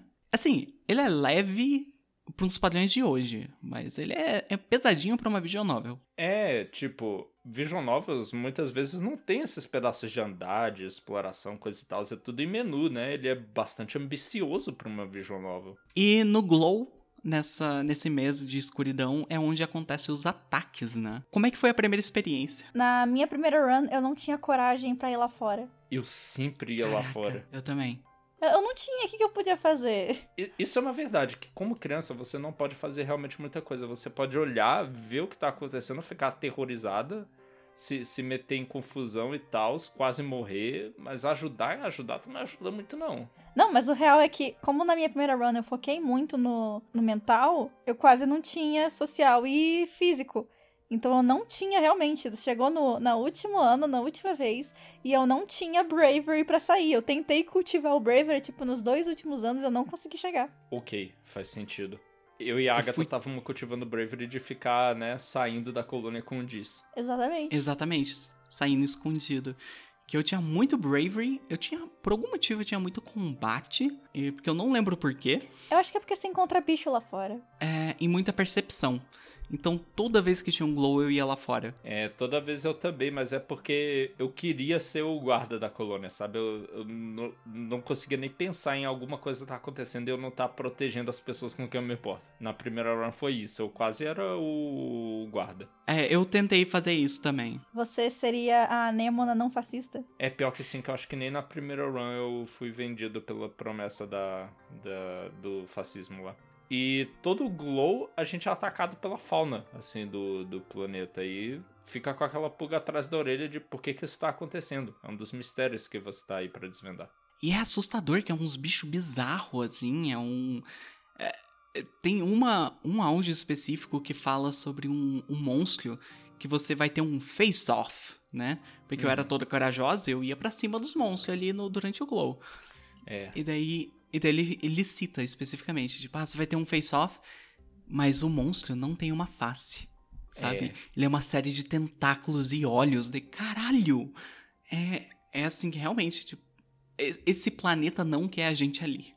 Esse planeta realmente é assustador, caramba. E o jogo, é, ele põe isso em evidência logo no início, que aquele é um lugar perigoso e que as coisas vão ser difíceis por causa de um evento. Que é quando o jogo te mo- bota o negócio na mesa e fala, ó, é pra isso aqui, hein? Negócio na mesa. Vocês sabem do que eu tô falando, né?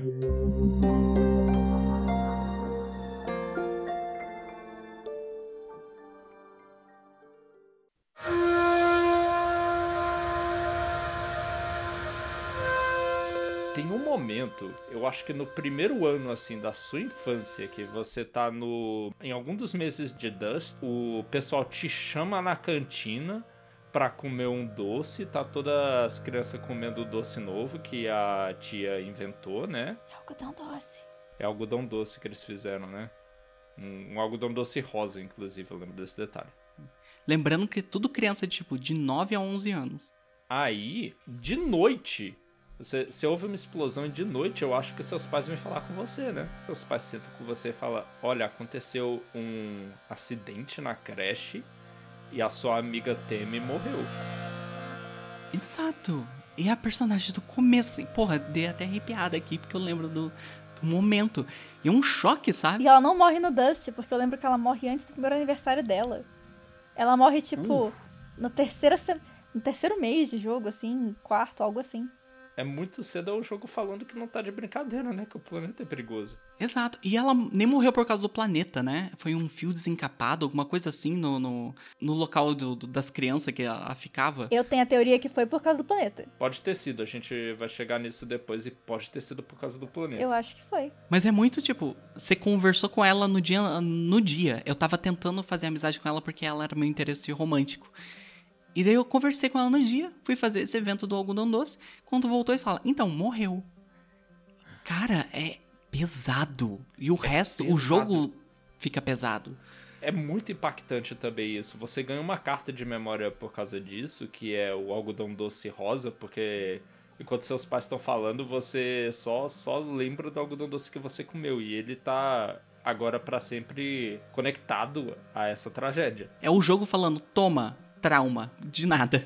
Inclusive, eu, eu peguei e chorei nesse jogo quando muito pra frente, vários anos depois, eu tive que esquecer essa memória.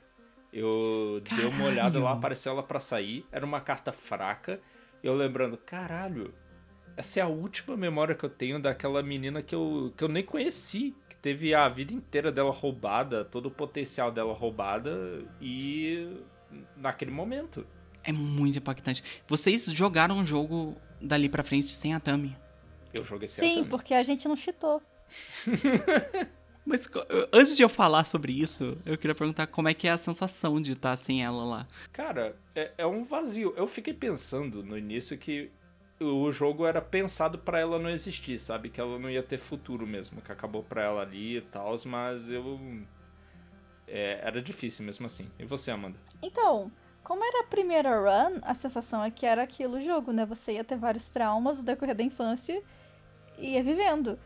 Só Uhum. que, parando pra pensar agora, realmente, é que foi a primeira run e eu não fiz uma run sem a Tami depois. Então é Aham. tipo, ter a Tami lá foi mais feliz, mas não ter ela foi o normal. Eu também acho, eu achei que era perfeitamente normal, pensei, eu jogar assim. Mas você, Agatha, fez de outro jeito. Esse jogo tem um twist. E se você veio até aqui. Olha, é o último momento que você pode desligar antes de spoiler pesadíssimo, assim. Uhum. E. Esse jogo, ele tem viagem no tempo. Uhum. basicamente.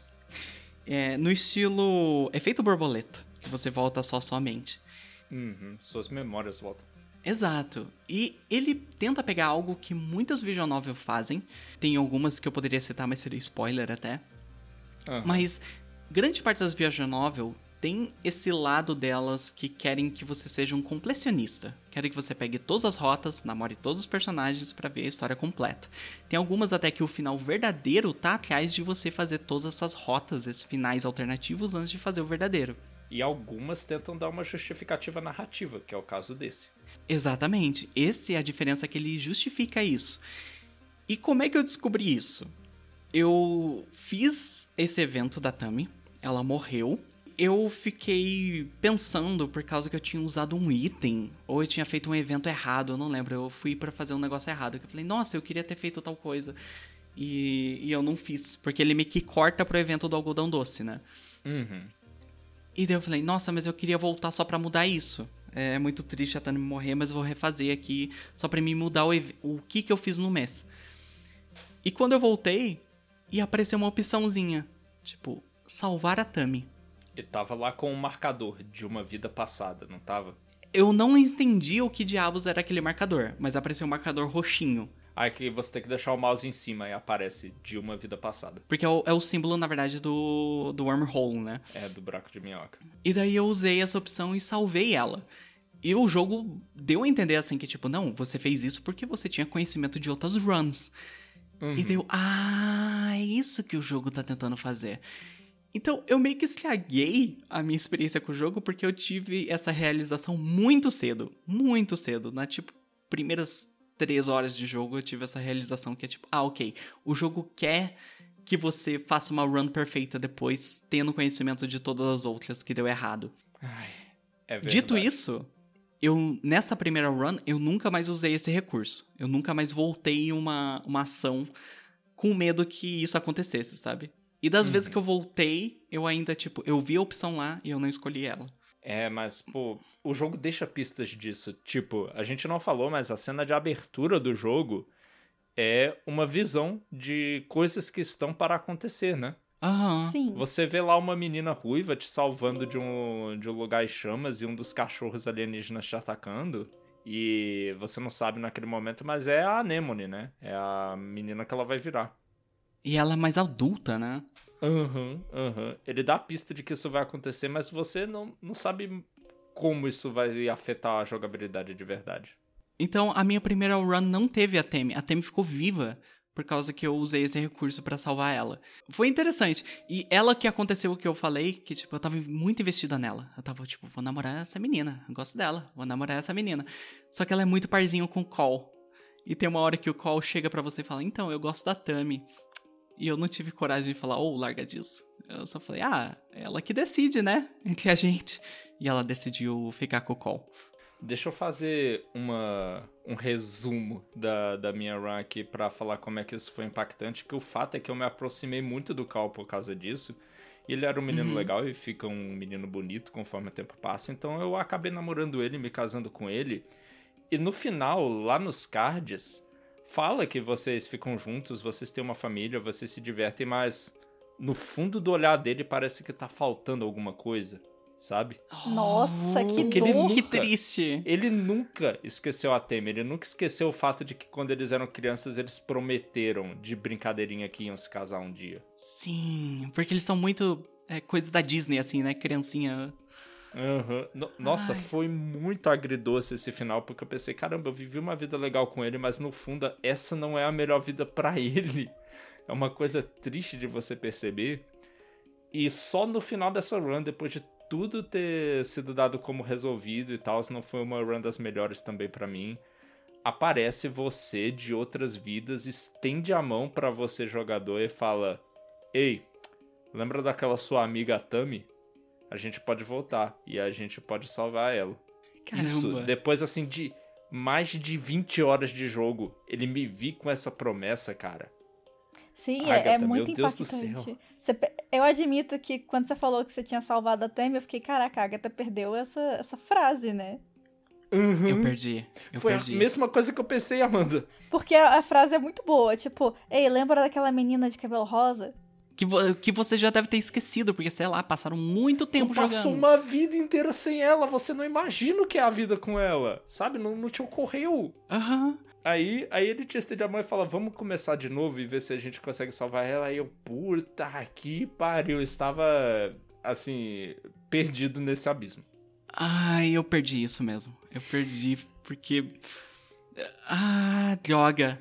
É, é muito, é muito triste saber as coisas que eu, o impacto que eu poderia ter tido, sabe? É, meu Deus do céu, eu, eu gostei muito da maneira como o jogo faz isso, como eu gostei. Você gostou também, Amanda? Eu amei, nossa, foi incrível. Eu, eu, tanto que eu te falei, né? Eu tive que parar de, de, de, de abrir o jogo, porque eu ainda tava no meio da faculdade, sete matérias, indo pra UNB todo dia de manhã, voltando de noite. E eu não podia. Teve dia que eu esqueci de comer porque eu tava jogando. Uhum. Eu esqueci mesmo. Eu, eu comecei a jogar meio-dia. Falei, daqui a pouco eu almoço. E eu fui parar de jogar três da manhã. Sem almoçar. Te- teve dias que eu chegava do trabalho, é, meia-noite e quarenta eu chego em casa, e eu mandava mensagem, tipo, amor, você tá aí? E ela não respondia. E batia, tipo, uma e vinte da manhã e ela não respondia. Eu falei, ah, dormiu, né? É, daí ela mandava mensagem depois, ah, não, desculpa, eu tava jogando. E, gente, é, esse jogo é muito bom, cara. Você tem vontade de ver mais da prosa dele. A maneira como a escritora, e em enorme parte foi escrito só pela Sarah Northway, que é metade da Northway Games, né? Que é ela e o marido Colin. O Colin fez algumas das músicas. Exato, o jogo foi idealizado por ela. Tanto que ela Uhum. fala isso no site lá sobre. Vão no, no site do Northway Games e vão no About, que tem bastante coisa interessante, tem os jogos anteriores que eles fizeram.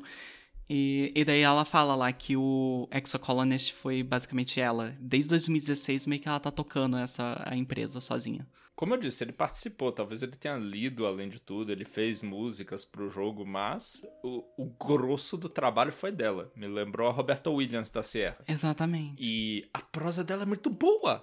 Sim, é. Ela me dá vontade de conhecer mais sobre todo mundo, com uma exceção. Justo.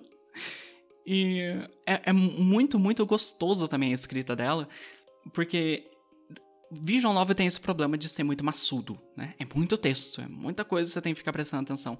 Uhum. E ela, ela tem o know-how, assim, de colocar texto o suficiente pra te deixar engajado, pra te dar o contexto daquela história, daquele momento, da informação, mas ela não se alonga tanto pra você não ter, tipo, não ficar muito tempo sem tomar uma escolha e ficar chato, sabe? Você perder o foco. É, Aham. é um negócio muito foda, assim, você ter esse know-how, assim, de saber quando, quanto de texto você colocar, o quão é, verborrágico você pode ser em uma cena ou não. Com a pessoa mais distraída daqui, não foi o suficiente. Teve, teve texto que eu não li. Justo. Pô, mas ela, ela usou todos os truques certos, que, por exemplo, ela te engana muito a ler três páginas assim direto, mas ela faz aquele negócio de Vision Novel que vai aparecendo parágrafo por parágrafo. Aí mais um parágrafozinho, escolha sua. Aí vem um parágrafo, aí você tem que apertar próximo pra ler o próximo. E quando tu viu, tu leu pra caramba. Leu mais do que um romance inteiro, mas não pareceu. E Vision Novel ainda é muito complicado porque ela escreve assim, sem milhares de palavras que não vão ser lidas, que, que Uhum. você não vai ver esse evento e tal. É incrível isso. Eu acho, nossa, que disposição fazer Vision Novel. Algum dia eu quero fazer uma Vision Novel ainda. Eu tenho ideias. Eu só tenho que parar e fazer. Idem. Então, vamos falar de quando. de- de- depois que você salva a mãe da fome, né? Continuar no gancho. É, porque depois dele tem o ataque, né? O pior ataque. Sim, O pior ataque. vem. Eu não sei o que acontece, acho que vem um Faceless ou dois. Vem um Tem Faceless. dois. É a primeira vez que você vê um, um- Ah, é? Tem dois? Chega a ter dois, sabe? É, é, é muita coisa. Eu acho que vocês conseguem derrubar um, aí fica o outro ainda e o Con não, não tem como segurar. Tanto que a governadora ali da, da colônia pode morrer nesse, nesse ataque. Sim. A governadora Eudicote. E nesse ataque é evento canônico, o Con, o irmão da Anemone, morre e ela. Despiroca pra militarismo. Ela despiroca, tadinha. Gente, esse eu, eu fiz amizade com a Nemona e você vê como realmente é um, um fato importante da vida dela. E não é que ela seja fascista, e, bem, ela é, mas não é que foi uma escolha 100% tipo, ah, eu gosto desse pessoal militar. Não, ela é traumatizada, ela não quer que ninguém morra como o irmão dela morreu. Você vai falando com ela e sempre é esse o tom dela. Ela fica, eu acho que eu vou me alistar, cara. Aí você fala, isso é uma má ideia, né? Eu, o que, que eu vou fazer? Nada! Enquanto as pessoas que a gente ama estão aqui do lado morrendo? Pois é, e ela começa a gerar um ódio contra a fauna do planeta também. Porque foi o que matou o irmão dela, né? Mas se você dá um jeito de ter paz com o planeta, você vê no final dela depois que ela supera isso. E que ela volta, por exemplo, a jogar e encontrar alegria no, no esporte. Ela vira coach de sportsball, é mó fofo. Ela volta a jogar com a Nugget, que é um personagem que aparece de vez em nunca, eu adoro toda vez que aparece. Gente, a Nugget é, é incrível, eu descobri que ela é super forte. Sim, ela é. Ela é. E é uma personagem que tem vitiligo, né? Aham. É raro ter personagem com vitiligo em jogo, eu acho muito legal. Aliás, que bom que ela é super forte, que eu lembro que a primeira vez que eu vi ela, a Anemone tava brincando de sacar a bola violentamente em cima da criança de 8 anos. Então, o que acontece é que você descobre depois, tipo, ela tem um braço muito forte. Uhum. Você vai tendo interações em que ela aparece. Tem uma mais pra frente com o personagem que, que chega na heliopose, né? Que ela tá jogando um disco pra ele pegar. Ok, eu lembro dessa aí também, ela tá jogando longeão. Ela joga muito longe. A gente tava falando do ataque. O Con morre e a colônia que vocês estavam montando é completamente destruída, né? Uhum. Aham. As instalações, assim, estão em frangalhos e você passa, assim, uns dois meses levantando, todo mundo deprimido, falando, meu Deus, será que vai dar, será que não vai dar? E sua única opção é reconstruir, sabe? Você não Ou- tem mais os ou- lugares pra fazer as coisas. Ou entrar em luto, né? Meu Deus, é só reconstruir ou entrar em luto. Porque eles deixam implícito que mais gente morreu, né? Gente que, sei lá, você não conhece de nome, mas tem mais colonos. Sim. Sim. É que tem mais gente do que só aquelas pessoas que você interage, né? Só que o jogo, né? N- não dá destaque, né? Tu só vê as pessoas que tu interage mesmo. De vez em quando aparece a administradora SIC, por exemplo, eu lembro, ah, essa pessoa existe. Eu só fui lembrar que essa pessoa existia depois. Eu fiquei.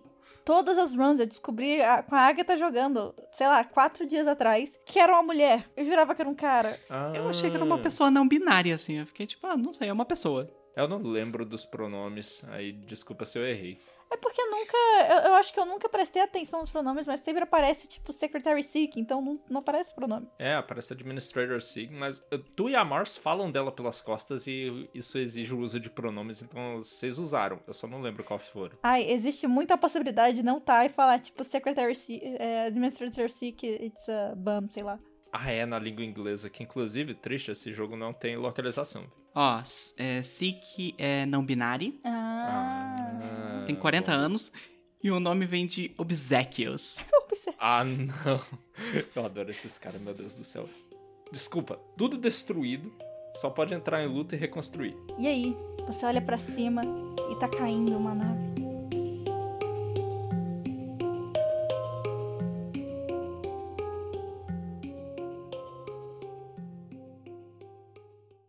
Você está comendo nas tendas refeitórios quando você escuta algo tremendo.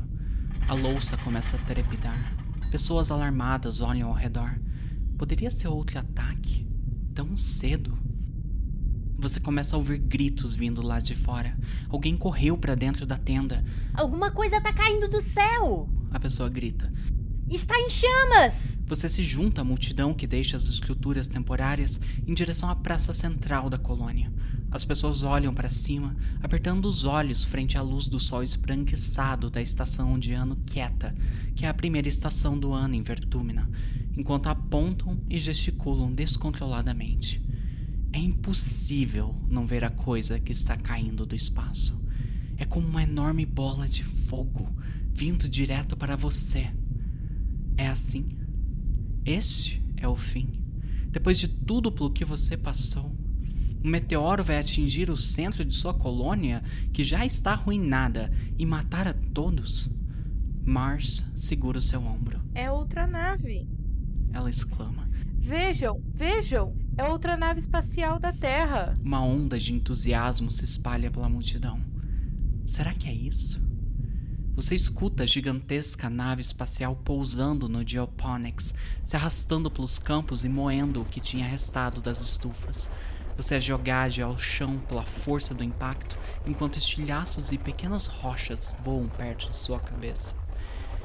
Ele se arrasta como um monstro rugindo ferozmente, cortando profundamente a colônia, fazendo uma grande cicatriz nela e levantando uma enorme nuvem de poeira. Finalmente, a nave chega a uma estremecida e barulhenta parada. Você e os outros colonos cuidadosamente se arrastam para fora dos seus esconderijos, tossindo e esfregando os olhos. A nova nave está meio enterrada no chão e obscurecida pela poeira, mas você consegue perceber que é do planeta Terra. Você semicerra os olhos para enxergar as letras estampadas. Heliopause. A escotilha abre para o lado e silhuetas começam a emergir. Silhuetas com armas. Soldados marcham para além da poeira e rapidamente cercam todos os colonos. Mais soldados formam duas linhas paralelas da nave até o centro da colônia, suas armas em descanso, como se estivessem em um desfile. E uma figura solitária avança até o centro em sua direção. Salvações, fugitivos da Terra. O homem diz, esticando seus braços e mãos largamente.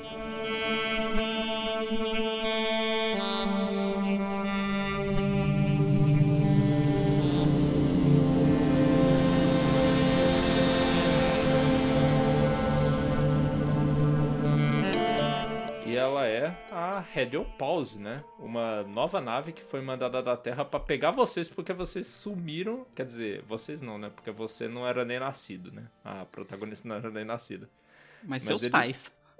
Seus pais e a galera toda sumiu com a Congruence, que é uma IA super avançada, várias tecnologias, botaram na nave e zarparam fora do planeta. Daí mandaram esse pessoal, que é meio que tipo, vamos prender vocês. Só que o negócio é que a nave deles cai, e daí, tipo, beleza, a gente tá preso aqui junto, né? A primeira coisa que eu pensei foi isso, tipo, qual que é a autoridade de vocês pra prender a gente aqui se não tem cadeia? Os humanos... Olha, a autoridade é o punhado de armas de fogo que eles tinham. É, é Exato. isso. Eu, eu... Porque eu fiquei vendo a- o texto todo, é tipo, uma véia, é só eles dizerem não. É mó fácil, porque tem, tem só duas colônias, vai no máximo ser uma guerrinha civil. Aí falaram, tipo, estão descendo a arma. Eu, Ixi, E o pior de tudo é que ela também sofreu danos enquanto estava passando pelo buraco de minhoca. E muita gente de lá morreu, inclusive o comando está em frangalhos, e por causa disso, desse vácuo de poder que sobe pro comando um cara que era um soldado qualquer chamado Loom. Que eu não sei de onde é o nome dele, inclusive. Que eu odeio esse cara. todo mundo odeia. Ele é feito pra ser isso. Ele é feito pra ser odiado. Ele é muito feito pra ser odiado, porque ele é incompetente, ele não sabe direito o que tá fazendo, mas ele se acha muito. Ele é o Trump, né? Dali. Ele, ele só tem um carisma alto, mas ele é altamente militar, ele é burro e ele faz todas as piores decisões. O ruim é que nem a galera da. É, por coincidência e cadeia de comando e hierarquia que ele foi seu líder, porque o pessoal militar da Heliopause também não leva ele muito a sério, não, você descobre. Ó, o nome dele vem de Baculum, que é basicamente o ossinho do pênis, que os ma- a maioria dos mamíferos tem. Então ele é um prick, realmente. É verdade. He's a little prick. E chega com novas pessoas também, né? Porque tem alguns adolescentes nessa nave junto. E adolescente é tudo que importa pra você, porque, né? O jogo é Eu fui um exocolono adolescente. Exatamente. Teenage Mutant Exocolonists. As pessoas que chegam são três, né? Que primeiro é o Rex, que é o, é o menino dog. Ele é um cachorro. Ele não é um É cachorro. nota 10 que você, você passa por todo um arco pra descobrir os melhoramentos das outras pessoas. O Rex usa o dele com orgulho. Assim, não tem nem como esconder, né? É verdade. Que tem a orelha, mas ele adota todos os outros maneirismos de cachorro. Então, isso é, isso é uma coisa dele. Se você olhar lá no- na ficha dele, o único negócio que ele tem são os orelhas de cachorro. Ele não tem olfato, ele não corre mais rápido, ele não fareja. Nada. Não, ele... é só o roleplay dele. Ele, ele incorporou o personagem. E tipo assim, tanto que ele, é- ele tudo nele é meio cachorro assim, né? Tipo, ele é super amigo de todo mundo, ele fica animado rapidinho, ele quer quer afeição o momento, todo momento. E ele... Ele gosta de gravetos. não aceita nenhum outro presente que não seja um graveto. E bolo no É aniversário verdade, dele. ele devolve. Ele é o único personagem que devolve presente, porque até quem não gosta joga fora. Ah, sim, você perde, né? E o nome dele é Rex, aliás, cachorro de novo, né? E é só Rex, né? Não, não tem nome completo. Tem, tem sim. Qual é? O nome dele é Basorexia, que se eu não me engano é a vontade incontrolável de beijar pessoas. Faz... Ai, meu Deus! Isso combina muito porque, nossa, eu acho que todos nós tivemos pelo menos um romance com o Rex porque ele é muito fácil. Ele é muito fácil. Ele só quer beijar todo mundo. Ele quer ter, quer espalhar o amor dele. É muito fofo. Ele não tem dono. Se você tenta conversar com ele, ei, a gente podia ser exclusivo, ele disse, hum, Desculpa aí, Sol, não vai rolar não. Exclusivo, tô fora. Não dá não. Talvez é melhor a gente, a gente romper então, porque exclusividade esse negócio não funciona comigo não. Então, eu não só tive uma run que eu casei com o Rex, Aham. foi o, o namoro principal do, do meu personagem. Eu tive uma run que ele era só peguete, que eu tinha muita amizade com o Rex. E eu decidi que eu não queria namorar ele, mas eu podia beijar ele quando eu quisesse. A minha segunda run eu fiz querendo ter um poliamor, que eu sabia que era o Rex e eh, Nome Nome, né? Aham. Mas eu não consegui no final. Porque eu descobri que eu Hum. tinha que fazer umas coisinhas em uma ordem específica e eu não consegui. Mas eu namorei com o Rex e é muito legal, assim. Eu queria abrir meu coração um pouquinho, assim, porque eu sou não monogâmica, né? Aham. E é tão bom ver um jogo em que trata desse tema tão bem, sabe? Não é só jogado, não é tipo. Tem jogos que fazem isso, tipo, ah, sei lá, The Sims. Você pode namorar com um monte de pessoa ao mesmo tempo e tá. Mas ninguém conversa sobre o assunto. É, não tem consequência, né? Não tem. É. O Rex fala com você. Ele fala, tá tudo bem isso aqui. Você tem uma conversa com ele sobre o assunto e você pode falar que não tá, por exemplo. Tem personagens que são estritamente monogâmicos. E tá tudo bem, sabe? E é um jogo que trata isso tão bem, deu um quentinho no coração que é tipo, porra. É, é uma primeira vez que eu vi num jogo em que o modo que eu me relaciono com o mundo é viável, sabe? É um mundo em que eu Uhum. senti, tipo, ok, eu sou possível de existir. Porque eu me vi muito no Rex, assim, eu vi, tipo, é, é assim, é assim que eu sinto sobre as coisas. Aham. É muito, foi muito fofo. Tanto que eu acabei namorando ele e a Mars. O relacionamento com a Mars não dura muito porque ela é muito centrada em si mesma. É, é, e infelizmente isso é uma característica dela, né? Mas. Ao mesmo tempo, assim, e termina com ele falando assim: não, você tem um relacionamento duradouro com o Rex, vocês têm filhos e tal. Mas ele continua sendo ele mesmo, e você continua sendo você mesmo, assim. E ele ainda dá beijo na colina inteira quando ele quer, sabe? E é, É, muito não, fofo. Não dá pra pôr coleira no Rex. Sim, e não só ele, porque eu sei que. Qual que é a palavra neutra pra mãe e pai? Assim, não sei. Pãe! Os pães do Call também tem relacionamento não monogâmico. Tanto que, tipo, tá lá, se você entrar na wiki, o Call tem, tipo, a mãe dele, que você conhece no jogo, aliás. Aham. Brevemente, mas conhece. Tem o pai, que eu acho que é só citado, que é o Perk. E daí tem, tipo, Seth e um Unknown, que é uma pessoa desconhecida, que são pães também, só que é só citado, porque eles têm relacionamento não monogâmico também.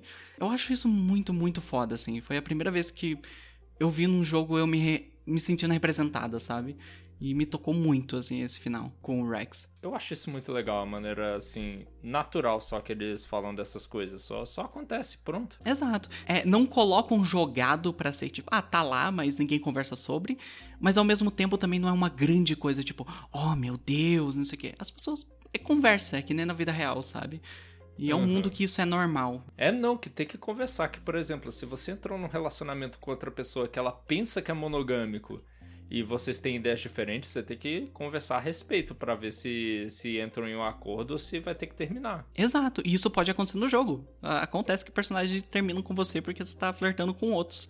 E não era um relacionamento aberto ou não, mono- não mono. Eu tô tentando até hoje descobrir como é que eu sugiro relacionamentos abertos nesse jogo.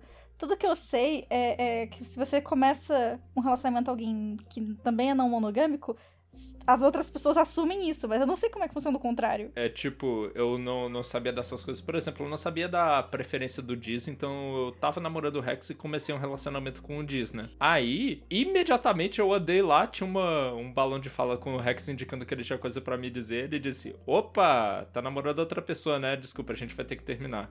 Aí foi assim que eu descobri que é porque o Diz é monogâmico. E ele, ele soube automaticamente, isso é muito engraçado. O Diz, ele pode entrar num relacionamento poliamor com o Simbioses, que é o, o Gardner lá. Só que é uma coisa muito específica, assim, que é tipo, é meio que os simbioses têm dois namorados, sabe? Vo- Você e o Diz. Mais ou menos isso. Porque o foco da relação é meio que vira os simbioses. Mas é, o Diz, se não for isso, ele é estritamente monogâmico. Quando eu fiz o relacionamento poliamor com, com o Diz e o Simbioses, eu tinha dois namorados, porque eu não me declarei pro Sim, eu me declarei pro Diz. Ah, sim. É, esse é o coisa que eu tentei fazer esse poliamor, mas isso é a coisa que eu parei barrado, assim. Porque eu comecei a namorar o Diz primeiro, enquanto eu tava flertando com o Simbioses. Mas aparentemente você tem que fazer isso depois, porque o, o Simbioses e o Diz já tem que meio que estar tá numa relação para isso acontecer. Falando rapidinho de relacionamento, sabe uma coisa que me deixou frustrado? Que eu não consegui namorar a Anemone. Eu fiquei pensando, ué, porque ela é estritamente hétero, que eu tava jogando com a personagem feminina naquela vez. Mas aparentemente é que o certo é você convencer ela a desistir do Vase e se declarar imediatamente depois. Se você não fizer isso, você não consegue namorar com ela. Então, eu descobri isso na run que eu queria namorar a Anemona. Hum, eu também, eu não consegui. Ela tava namorando o Vace, né? Aí ela fica falando, uhum. tipo, não, o Vace tá suspeitando de você porque a gente é amigo, a gente passa muito tempo junto. Aí eu tenho que falar pra ele que ele não tem nada a se preocupar. Aí você fala na cara, ele tem sim. Sim, eu, eu, eu usei essa escolha também e ela não namorou comigo. Eu acho que é porque eu flertei mais vezes. Eu, eu, eu decidi isso, tipo, na infância. Eu escolhi a Anemona como melhor amiga. Hum. Eu flertava com ela todas as vezes possíveis. Ah, ok, ok. Aliás, tamo aí um personagem que chega também, que é o Vace pau no cu do caralho. Vai se fuder, fascistinha da porra. O Vace me lembra assim, vibes total do Joffrey Baratheon do Game of Thrones. Sim, ele é. Ele tem até o corte de cabelo. É, um corte de cabelo meio militarzinho assim, com. É, e platinado, né? O negócio dele é, tipo, ser tóxico e militar, né? Vamos. Tudo para ele é bater, tudo é resolvido com competição. Sim. Ele é essa pessoa. Ele é, ele é muito pessoa. heterotop. E ele é o motivo de ter um, um aviso de violência doméstica entre os triggers do jogo. Sim. Caralho, eu não sabia. É porque você não fez amizade com ele. Uh, eu e Jojo, a gente fez o achievement de ter 100% dos personagens que você conhece na, na, E eu não fiz não, eu não consegui ver isso, eu não consegui ver isso. Eu consegui. Nossa, parabéns, Amanda. Meu Deus, parabéns eu não consegui nem ser amiga desse filho da então, puta. Então, eu, eu fiz o um negócio de, de você ter todos os personagens lá no menu principal. E aí você descobre o passado do Vace. O Vace é um filho da puta, é uma escolha completamente dele. Mas você descobre o passado dele, você descobre que o pai dele era um filho da puta igual. Uh. Tanto que ele não tem um relacionamento nada bom com o pai dele. O pai dele morreu, você fala, sinto muito, ele fala, não sinta. Porque ele não tinha um relacionamento bom, o pai dele batia nele, né? E aí você isso, descobre a história isso. do Vace com o Rex que eles eram amigos até certo ponto, mas o Vace sentia ciúme, inveja do Rex e, e, não sei se vocês viram essa parte, mas o Rex é meio que isolado na Heliopause e o Sim. é o herói. Sim. E tudo começou com uma história lá atrás de que o Vace derrotou quatro pessoas que faziam bullying com ele. E na verdade foi só ele puxando briga com o Rex. É tudo mentira. Ele quebrou o braço do Rex Caraca. de graça. Ah, que filho Nossa. da puta. Lá na infância ele fez isso, eles ficam brigando o tempo todo. Eu perdi os 100% de amizade que eu tinha cultivado com ele, porque eu falei, o Rex tinha razão, você é um psicopata. E tá errada? Não tá. Sabe, eu Não tive tá que errado. voltar tudo, deu muito trabalho. Mas você vai conversando com ele, você vai vendo vários problemas que ele tem. Mas no final, ele continua, ele fica menos tóxico um pouquinho. Ele pede desculpa pro Rex, pelo que ele foi na infância, ele começa a fazer terapia, ele vê os erros dele, ele fala, eu fui babaca. Desculpa, isso não faz você menos babaca. É verdade. Isso não. Ele fala, ele fala, ele não redime o que eu fiz. Ele pede desculpa pra Anemona, mas ele fala que ele nunca gostou da Anemona, ele só gostava do poder que ele tinha com ela. Uh, Ah, Sim, ele era muito tóxico. Ele era super tóxico. Ele ficava com raiva das coisas e ele era tóxico com ela. Ele vai lá e pede desculpa pra ela. Ele pede desculpa pro Rex pelo passado deles. Eles têm até uma ceninha que você pode bisoiar, né? Ficar ouvindo de longe deles pedindo desculpas e tentando retomar algum tipo de reconciliação. Ele faz terapia no final, ele melhora um pouquinho. Mas assim, foi, foi um puta trabalho, viu? E- eu- depois dele, a Marzipan era um anjo. sim. É, não, eu concordo. Vez se eu fico feliz que a terapia ajudou ele, mas eu teria atacado ele na boca de um faceless sem pensar duas vezes, hein? Porra. Eu também, na minha primeira run, que eu, eu fiquei paranoico meio com a morte do Kombucha e toda hora eu tava de lookout, mas eu não concordava muito com o lance lá de sair caçando as coisas, mas eu ia. Eu ia porque era o momento de eu ficar eh, jogando o meu amor à natureza na cara do Vace. Que é tipo, mostrar que eu conseguiria caçar esse bicho se eu quisesse, mas eu vou deixar ele embora, foda-se você. Caraca, eu queria ter feito isso. Eu, eu, tava, eu era muito militarzinho assim no, no. Na primeira run, eu fiquei impressionado que o final que deu foi atleta. Porque você fica militarzinho, mas você salva o planeta. Se você salva o planeta, não tem necessidade militar. Não, mas na primeira run eu não consegui salvar o planeta, eu não consegui a negociação. Que estranho. Mas também é porque eu acho que eu não tava tão investido assim no lance de ser militar. Eu era militar, tipo, quando dava tempo. Era a minha terceira coisa, sabe? Ah. Era muito mais explorar, trabalhar na fazenda e quando dava tempo a terceira coisa era ser militar. E a última pessoa que chega junto com a Heliopause é Nome Nome, que é uma Uhum. pessoa não binária, né? Usa they, them, Sim. ou o elo nosso, né? Que é neutro. Eu gosto muito de Nome Nome. Sim. É, o nome vem de Nomination. Aham, ia falar isso do nome dele. Eu, eu gosto muito dele. É muito fofinho. É muito. Meu Deus, eu achei forçado. Sério. Assim, eu tenho algumas amizades que falam daquele jeito, sabe? Que são daquele jeito fofinho e tudo mais. Quando ele chama pra Socorro. jogar MMO, é muito engraçado. Nossa, eu Muito tive bom. essa cena, foi muito engraçada, que eu entendi só no segundo flerte que ele tava flertando em character, que não queria nada. Sim. Eu achei que ele ia ficar ofendido se eu tentasse flertar, sabe? Aí o primeiro eu evitei, mas aí no segundo eu. Ah, eu entendi. Não, eu, eu fui ao contrário. Eu tava soltando flerte assim, ó, dá com rodo. Eu vi que ele tava aceitando, vamos soltar flerte. E daí eu cheguei no final e eu falei assim, tipo, a gente pode fazer isso na vida real, né? Ih, não deve ter sido legal. Foi block? Não, foi tipo, lol, não. Eu não, não, não gosto muito de fazer essas coisas. Nome Nome é, é demissexual. É DM, mas é super Sim. DM, assim. É um DM muito forte. Um demi que me é, tem que supera. se aproximar muito pra conseguir ter romance. Sim, eu me identifiquei muito com ele, inclusive, quando ele falou que era Demi. Eu, "Ih, um personagem Demi, que legal. Me identifiquei demais, apesar de que ele é muito mais Demi do que eu. Tanto que na minha run, que eu tentei namorar os dois, né? Que é o Rex e Nome Nome, que eu não consegui, porque aparentemente você tem que. Não pode namorar o Rex, e daí você conver- começar a conversar com o Nome Nome sobre o assunto. E daí acontece um negócio lá que pode rolar poliamor. Mas eu não consegui isso. Aham. Nome Nome terminou sendo amigo nosso lá do, do mim e do Rex, mas até o final não terminou com ninguém, sabe? É meio que tipo, ah, ele talvez se aproxime de algumas pessoas, mas não, não chegou, nunca firmou um namoro. Ai, que bom que você falou, porque eu ia perguntar isso sobre o card final dele, porque eu nunca consegui pegar. Não dava tempo, eu acho, sabe? Eu, eu tenho que pegar a criatividade muito cedo e começar a encher de cristal nele. Sim. Sim. Assim, o que eu faço é que eu começo, quando eu quero fazer run de nome-nome, eu já começo a criatividade lá no início. Sabe quando você ganha um presente, acho que no Hum. segundo ano, e você ganha o negócio de tocar música? O Fotofonor, Aham. Uh, eu adorei aquilo porque ele é igualzinho um instrumento musical de Futurama. Nossa, curioso. referência, Então, certeza. basicamente, nas runs que eu quero focar em criatividade, eu fico muito amiga da Temi, porque eu vivo indo na, na cozinha, porque a cozinha aumenta a criatividade. Fico tocando um monte de fotofonor, eu entrego um monte de cristal pra, pra Nome Nome. E se você for na engenharia e você co- consertar robô, você ganha amizade com ele, ganha engenharia É e criatividade. Eu fiz isso porque eu queria a senha da Congruence, Pra um dos finais, né? que eu não consegui. Eu consegui.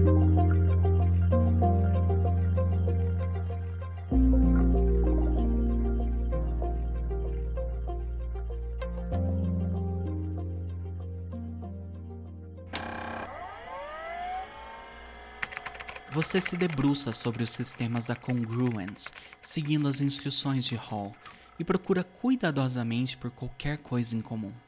Rapidamente, você desvenda a verdadeira causa do problema dela. Você quase não consegue acreditar no que está vendo.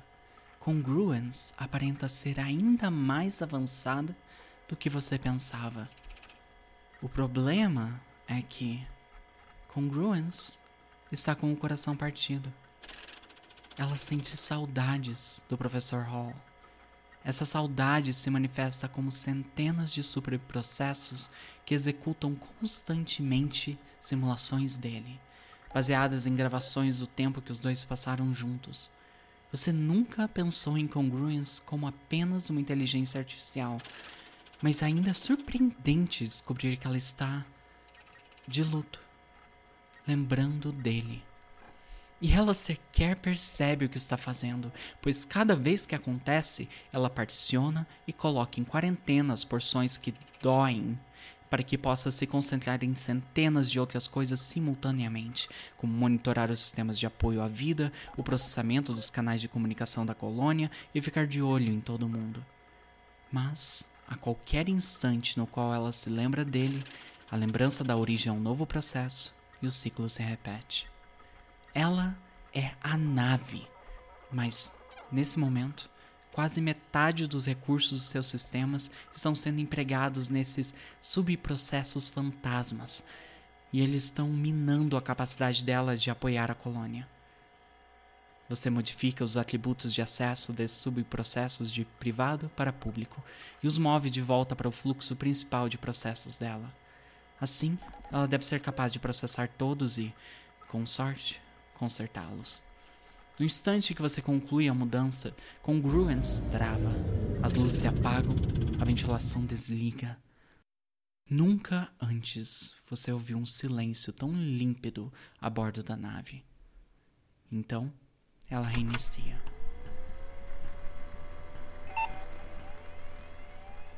Ah, tem tanto de mim mais agora e também. Ah, Ela fica em silêncio, analisando. obrigada pela sua ajuda. Ela diz: Eu vou me limitar a executar apenas uma instância dessa subrotina, que ocupe não mais do que 1% dos recursos disponíveis. E eu vou retroalimentar meu módulo de personalidade para que. para que eu me lembre. Existe uma espécie de conforto em saber que ele ainda está comigo. Ela faz uma pausa, quase imperceptível. Conosco, quis dizer. Com a colônia.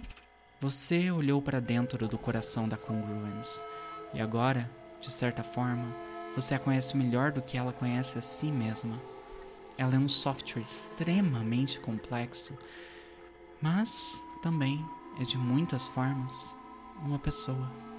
É um sentimento curiosamente íntimo.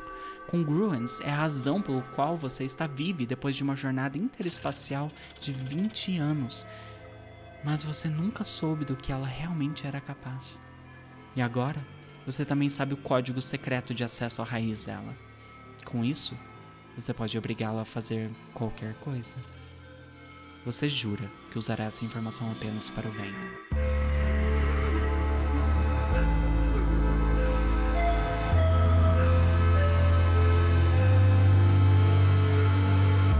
Agora que a gente já entrou no spoiler total, já deu a grande coisa. Como é que foi a primeira run de vocês? Vocês querem dar um resumo? Que final vocês pegaram? Todo mundo morreu. Sabe o mexilhão feio? Foi isso. Pô. Mas o que.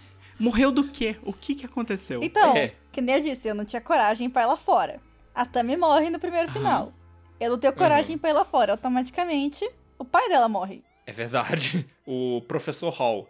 Morre também. Eu não tinha coragem pra sair da, do lugar nenhum. Caramba! Aí depois o caramba. kombucha. Eu- o kombucha não é salvável, amigo. É obrigatório. Eu sei, eu sei, infelizmente. Aí eu não consigo salvar. Como eu não conseguia sair de jeito nenhum, eu não consigo salvar ninguém. Eh, eh, Vocês não pegaram isso, mas é obrigatório você sair e escolher ir lá salvar, porque só você sabe quem vai morrer. Aham. Ah, Assim, na primeira run não, né? Mas de qualquer maneira. como é que terminou sua colônia? É, e o final final da colônia foi o quê? Ah, na primeira run eu era, eu era bobinha e eu não entendia direito as coisas que tinha que fazer. Como eu disse, eu era muito amiga da, da Tangent, né? Eu ia muito pra fazer ciência e tal. Eu queria ser professora na run, porque eu fiquei muito triste que o, o professor Hall morreu. Sim, sim. Mas que nem eu disse, foi um mexilhão feio, todo mundo morreu. Foi a praga, então? Eu descobri da praga, só que eu não sabia como impedir. Au! Caralho! Eu não fazia Pra ideia de como fazer ela parar. Eu andar, eu ia pra, pra negócio, tentava conversar com a Insta, se não dava em nada. Conversar com a Tangent, ela só falava, se eu parar de trabalhar nisso, o cara mata a Insta, o, o, o Lan, né? Aham, Eu não sabia aham. que eu tinha que ir lá falar com o Lan e enfrentar ele. Ah, Esse é o único Caralho. jeito de parar, eu não sabia. explica a praga pro ouvinte, Amanda, por gentileza. Então, no ano 18, 19, algo assim, o Lam, que é o, o governador atual, ele decide que ele tá em guerra contra o planeta e que pra sobreviver a gente precisa caçar os animais e acabar com tudo pra deixar tudo livre pros humanos. Uhum. É um final trigado com amizade pela Tangent. Se você não tiver amizade com a Tangent, não vai acontecer. Aham. Você descobre que ele pediu pra Tangent e pra Instance criarem uma praga que vai matar todo tipo de criatura de Ventúmina. Um Nossa, mesmo. caraca. Não teve isso na minha run. E se você não impede, isso acontece. E eu não impedi, porque eu não sabia como. Basicamente, o final foi eu falando com a, a Tangent chorando, falando que não queria fazer isso. Eu falando que tava tudo bem, a gente não conseguia impedir, mas eu ia continuar amando ela. Então, é um final que a Tangent não te abandona. Aham. O único. O único final é porque ela tá traumatizada. É por isso. Meu Deus. O objetivo do Lam, na verdade, era liberar espaço pros humanos, mas ele não é muito inteligente se vocês jogarem o jogo. Ele é meio burro. Aham. Assim. Então o que acontece é que Ventumina é um planeta meio. uma criatura só. Ele ficou inabitável, então, porque, tipo, se o vírus matou tudo que era vivo, do que, que a gente vai se alimentar? Ele, ele matou. A ideia era matar todos os animais, mas o Lan não entende que os animais são plantas, que as plantas são fungos e que os fungos são animais. É verdade, tem isso da biologia de Ah. Vertúmina. Hum, colapso ambiental completo. Tudo morreu. Tudo. O planeta morreu e os humanos junto. Caralho. Caraca, é o pior esse final. foi o mais bad ending. Eu consegui o pior final na minha primeira run. Caraca, Caraca. parabéns. Isso deve ter te dado muita vontade de jogar de novo. Eu voltei, eu não queria aquele final. eu voltei real, eu voltei o save. Depois que eu descobri que eu podia ir só lá falar com o Lam, eu voltei o save e fui lá. Ai, mas deu certo pra dar essa consertadinha ou já era tarde de morte? Deu certo, eu consegui, eu consegui. Ai, Impediu. ufa. Mas eu, eu fiquei lá na minha galeria até o final. Mas mesmo assim, o Lan continuou como líder e continua a guerra contra o planeta. Sim. Hum, Caraca.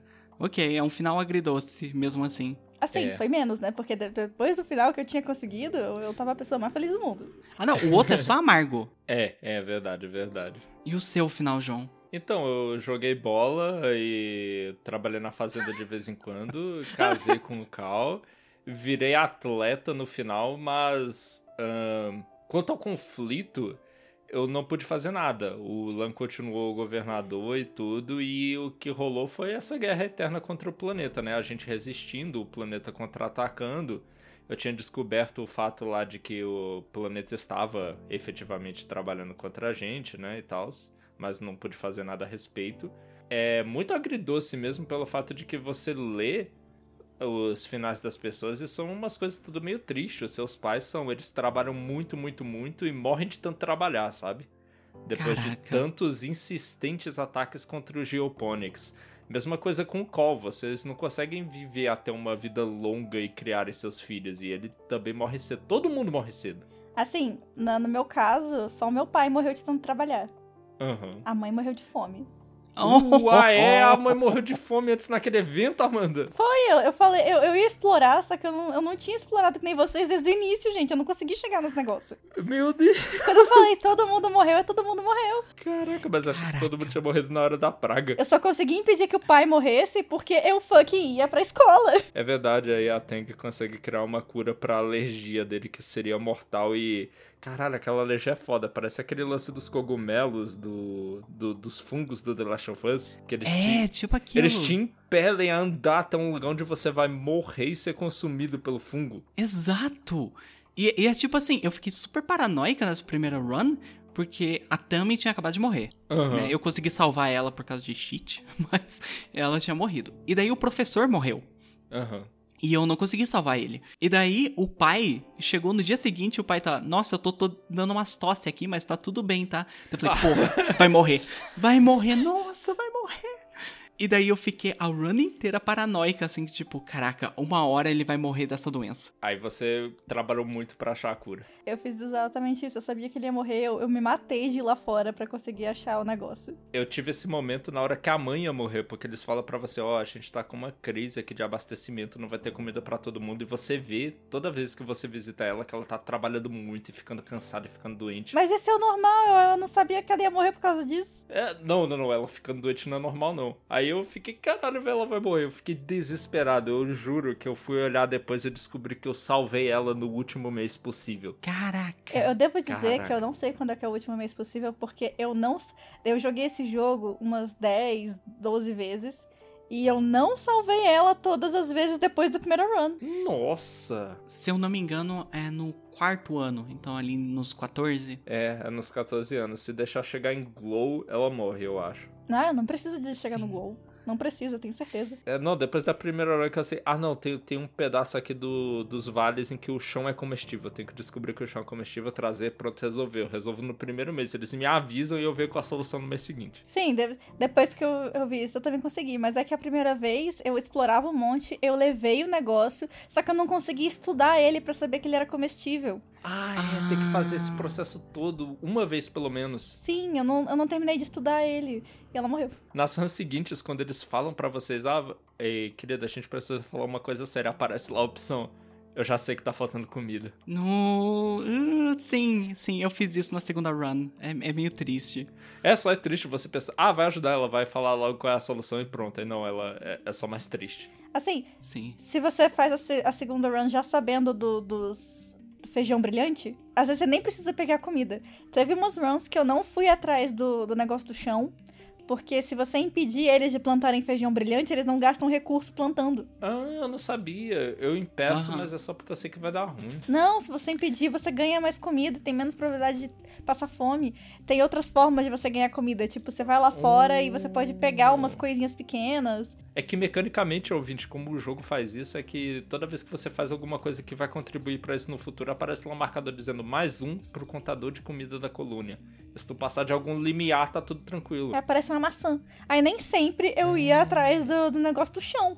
Aí eu acho que foi por isso que acabou que a mãe morreu outras vezes, que é porque eu não tava nem aí pro negócio do chão. Ah, que você pensava, ah, já deu o suficiente, só que você não sabia se tinha passado o contador de verdade, né? Aham. Eu tinha deixado pra falar da minha run por último, por causa que eu nasci com a bunda virada pra lua. Aham. Realmente, dá pra ver. eu fiz a melhor run possível. Assim, de primeira. Porque teve esse negócio da Temi, e realmente foi um cheat. Eu acho que Foi, se eu não foi. tivesse, sem querer, sem querer, ouvintes, é, salvado ela, teria sido diferente. Mas daí eu consegui salvar ela. O professor foi o único que morreu, que eu não consegui impedir. Mas eu era a garota do mato. Eu queria fazer o Gon do Hunter x Hunter mesmo. Eu ia Aham. explorar, ia fazer muita amizade com os Giz. E se você explorando, você ganha muita percepção, ganha muito animal, muito combate, todas as coisas físicas. Então eu tava muito preparada pra todos os eventos que acontecia. E eu consegui umas cartas muito fortes. Ah, e também se você saindo explorando todo dia, tem um dia que o tio Serotonina tá sendo atacado. Exato, foi na sorte. É um mês, na verdade, que você tem pra salvar ele. É, mas é que cada mês é um evento só, né? Não, não, a partir do primeiro mês do ET, do primeiro ano, você já consegue salvar ele. Ah, ok, entendi. Se não você sabia. sair no ET do primeiro ano, no molhado, É né? do segundo. Você consegue salvar ele em qualquer mês. Primeiro, segundo ou Ah, terceiro. legal. Ok, não sabia. Boa. E daí eu consegui salvar ele. Eu tinha ponto suficiente pra bater na Manticore que tava atacando ele. Daí eu ganhei uma cartinha. E daí eu fiquei explorando lá fora e eu encontrei aquele lugar que você vai. Que é tipo uma caverna que tem umas coisas tecnológicas. Que você descobre Aham. o que, que é o pólen, né? Da onde tá vindo. E eu consegui salvar o pai por causa disso. Eu consegui pesquisar sobre o pólen. E daí a mãe, eu também encontrei o chão comestível. E eu consegui Aham. salvar, eu nem sabia. Tanto que depois você, João, me falou assim, tipo, a mãe morre, não sei o quê. Eu falei, como assim a mãe morre? eu não sabia que ela podia morrer de fome. Tanto que daí fez sentido que quando passa esse ano que ela deveria morrer, ela te dá uma cartinha. E daí eu, ah, é por isso que eu ganhei uma recompensa. Porque eu, eu salvei os dois. E eu fui salvando todo mundo. E por que que eu explorava muito? Eu fiz muita amizade com o Sam, Aham. que é o alienígena desse mundo, né? Os simbioses. E com isso eu tive muito contato com a- os mistérios daquele mundo, né? Eu fiquei sabendo Aham. sobre a- a- os negócios de você ver o futuro. Eu conversei com o Overseer lá, que é a máquina que controla tudo. Controla os jardineiros que estão lá cuidando do planeta, né? Exato. Eu, como. Eu, Agatha, já tava com uma ideia, assim, quando eles falaram que, tipo, não, esses fungos são tipo painéis solares. Eu, ah, ok, é um computador gigante. Então eu fui conseguindo fazer tudo de certinho, assim. A única coisa que eu voltei, que eu achei que o jogo não me avisou direito, que é tipo, beleza, eu tô com a proposta do Overseer pra fazer o cercadinho humano. Aham. O meu único problema é que o Loom ainda é o líder. Ah, sim. Daí eu falei com a Mars. A Mars falou: Vamos depois desse cara? Daí, Beleza, vamos. Só que o jogo, eu achei que o jogo não me falou o suficiente pra mim saber assim, não, eu tenho que ir em cada um dos locais pra convencer as pessoas, porque não apareceu o botão convencer. Você tem que fazer uma ação normal lá dentro e daí aparece o prompt de Isso. conversa. Aham, aham. Então passou uns meses e daí do nada veio a eleição, daí falei, ué, como assim eleição? Eu não consegui convencer ninguém. É, E daí eu, e daí eu dei load pra depor o cara, porque eu tinha carisma o suficiente. Mas aí você depois dele. Eu depus ele, a Mars virou governadora. Aliás, melhor imagem do jogo. Hum, linda. É verdade. E daí eu consegui aceitar o acordo do- dos Gardeners pra fazer o cercadinho humano. E foi tão bom que até eles depois deixaram assim, tipo, ah, não precisa mais de supervisão, os humanos já conseguem se virar. E foi tudo certo, sabe? Esse é o final que no finalzinho os humanos dizem: Ah, vamos fazer outra colônia. Eles, ok. Isso, esse mesmo. Ah, eu consegui esse só na terceira run. Tanto que eu consegui um final anterior, que era meio que, tipo, eu explorava tanto que eu comecei a explorar durante o Glow. E tem uma coisa lá que o Sim fala pra você, que tipo, ó, dá uma Uhum. olhada no, no buraco de minhoca durante o Glow, fica olhando pra ele. Você vai ver um negócio. E eu consegui o final lá, que eu fiquei olhando pro buraco de minhoca, fiquei olhando, e daí sua consciência se espalha pelo universo, basicamente, né? Você tem consciência de tudo. Tanto que você encontra você mais velho com todos os as pulseirinhas de amizade de todo mundo. Que nessa hora que o, o personagem deveria falar pra você: "Olha, lembra da Temi, você pode salvar ela". Mas pra mim ele perguntou: "E a sua vida foi boa, hein?" E eu falei: "Foi. foi da hora". Daí, quando eu vi que isso era um final e que eu tinha que voltar tudo, daí eu dei load e falei, beleza, não vou olhar pro, pro, pro horizonte de evento por enquanto. É, mas é um dos É o final que explica de onde vem então o seu poder, né? Esse poder de estar revivendo várias vidas e ter várias memórias. É do buraco de minhoca, né? Dessa magia do planeta. Por causa disso, eu tinha conhecimento também quando eu falava com o Sima, eu falava, ah, não, eu sei disso aí por causa do buraco de minhoca. Ele ficava, como assim? É, né? Ele fala pra você, não, eu tenho dois mil anos assim, a nossa espécie tem um pouquinho desse poder, mas demora milênios pra aperfeiçoar. E daí eu tive a run perfeita. É, eu casei com o Diz, o Diz foi amorzinho, ele teve amigos na colônia. Foi tudo perfeitinho, Depois assim, ele, sabe? o Di saiu pra virar jardineiro. Vi, aham, ele Ah, virou. tá. Mas, mas esse é o final feliz dele, né? O que ele queria. É o que ele queria. Sim. Inclusive, eu, eu vou discordar que o, o melhor final do jogo é você descobrir o negócio do buraco de minhoca, porque a imagem mais fofa, a coisa mais bonitinha que você pode ver na galeria, é o Diz todo felizinho indo virar jardineiro. Oh, eu não fiz esse final. Isso é verdade. Não, mas assim, no final que eu fiz, eu já fiz um final que eu fiquei junto com o Dizzy, a gente ficou junto, viveu um pouquinho, e ele foi virar jardineiro. Ah, mas é porque você tem que fazer Sim. um final especial, você tem que fazer muita amizade com o Diz, você tem que deixar ele ir embora na. de- Deixar ele plantar a bomba e ir embora. Você tem que ir lá fora no, no lugar que se encontra o Overseer e encontrar o Diz. Aham. E aí o Diz fala que ele tá tentando virar jardineiro. Tá porra. Sa- sabe o Strange Device? Aham. É pra isso que serve. Ah. Você ajuda o Diz a virar jardineiro com o Strange Device. Você pode namorar ele ou ser seu amigo, independente da sua escolha. E aí, quando ele vai virar um jardineiro, aparece uma foto dele todo felizinho indo. Caraca! Eu sei, vendo depois que eu terminei, que você pode virar um jardineiro junto com ele se quiser. Sim, eu fiz isso uma vez, aí eu salvei e voltei. Porque eu não queria ser jardineiro. Foi legal. Inclusive, uma das minhas cenas favoritas do jogo foi com o Diz, porque eu já tava muito cansado que eu passei horas jogando sem perceber, e deu aquele evento que ele deita com você, vocês olham o céu, e toca a Nossa. música do jogo, né? The Child You Were. Nossa, essa música, ela, ela, tá- ela entrou nos meus favoritos do Spotify. Eu fiquei procurando desesperadamente por ela. Eu fui no. Eu fui no Spotify e tem lá a lista da- das músicas, né? E eu fiquei ouvindo uma a uma até eu achar. Uhum. Até achar Sim. que era ela. Oh, pior que o jogo ajuda, Amanda. Você pode apertar ESC para pausar a qualquer momento e lá tá mostrando a música que tá tocando. Ah, eu pensei nisso depois, mas eu já tinha achado. É, Um clássico. A gente faz a pior coisa antes e depois faz a coisa certa. É. É, aliás, isso é algo muito legal. É, essa música vai estar no final do cast, aliás, vai estar tocando inteira lá pra vocês escutarem. O jogo ele teve muita participação de artistas convidados, né? Então muitas músicas são feitas por pessoas diferentes, muitas das artes das cartas é feita por pessoas diferentes. Tanto que às vezes dá até um negócio assim que é tipo, nossa, a arte tá um pouco diferente, tá mais anime em algumas cartas, sabe? É, o estilo diferente de cada artista, não importa. Sim, e é- isso é muito legal, assim, tem muita coisa convidada ali. É arte pra caramba, que tem que ter todos os amiguinhos em três fases da vida, né? Aham. Não, e toda carta, toda santa carta tinha que ter uma arte, né? Tem uma artezinha mostrando o que é, ela representa. Aham, era ótimo, minha nossa. Já que a gente já falou tudo, tem algum final que vocês gostaram mais? Assim, que vocês ou queriam ter pego? Eu admito que eu queria. eu- na última run que eu tava fazendo, eu queria ter pego o final de barista. Tem o final de músico que eu não consegui também. São finais bobinhos, que na verdade nem são especiais, né? São só finais. É, só o emprego que você decidiu ter, sabe? Eu acho que é a parte menos importante. Mas um dos finais que eu gostei muito foi o de me tornar jardineiro. Apesar de eu ter falado, tipo, ah, foi legal e tal.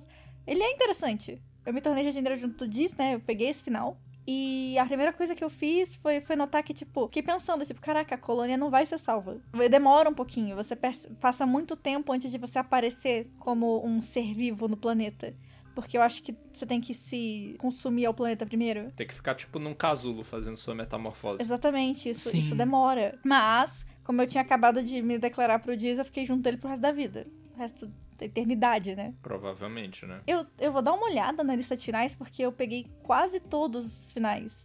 Eu acho que ficou faltando os finais ruins e militares, basicamente. Uhum, de ser herói, de ser guarda, esse tipo de coisa, né? Não, não só isso, ficou, tem De ser caçador. Esses ficam faltando, mas tem finais, tem finais escondidos militares. Tem um final do Vace que ainda tão escondido que o Vace quer ser astronauta, ele, ele quer voltar pro espaço. Ah, Caramba. tu vai com ele. Eu vi esse na lista. Eu não peguei. Tem um final que a colônia é destruída. Tem o final que você acaba com os Gardeners, né? Tem esse final, eu cheguei pertinho de conseguir ele, mas aí eu vi o que eu estava fazendo, sabe?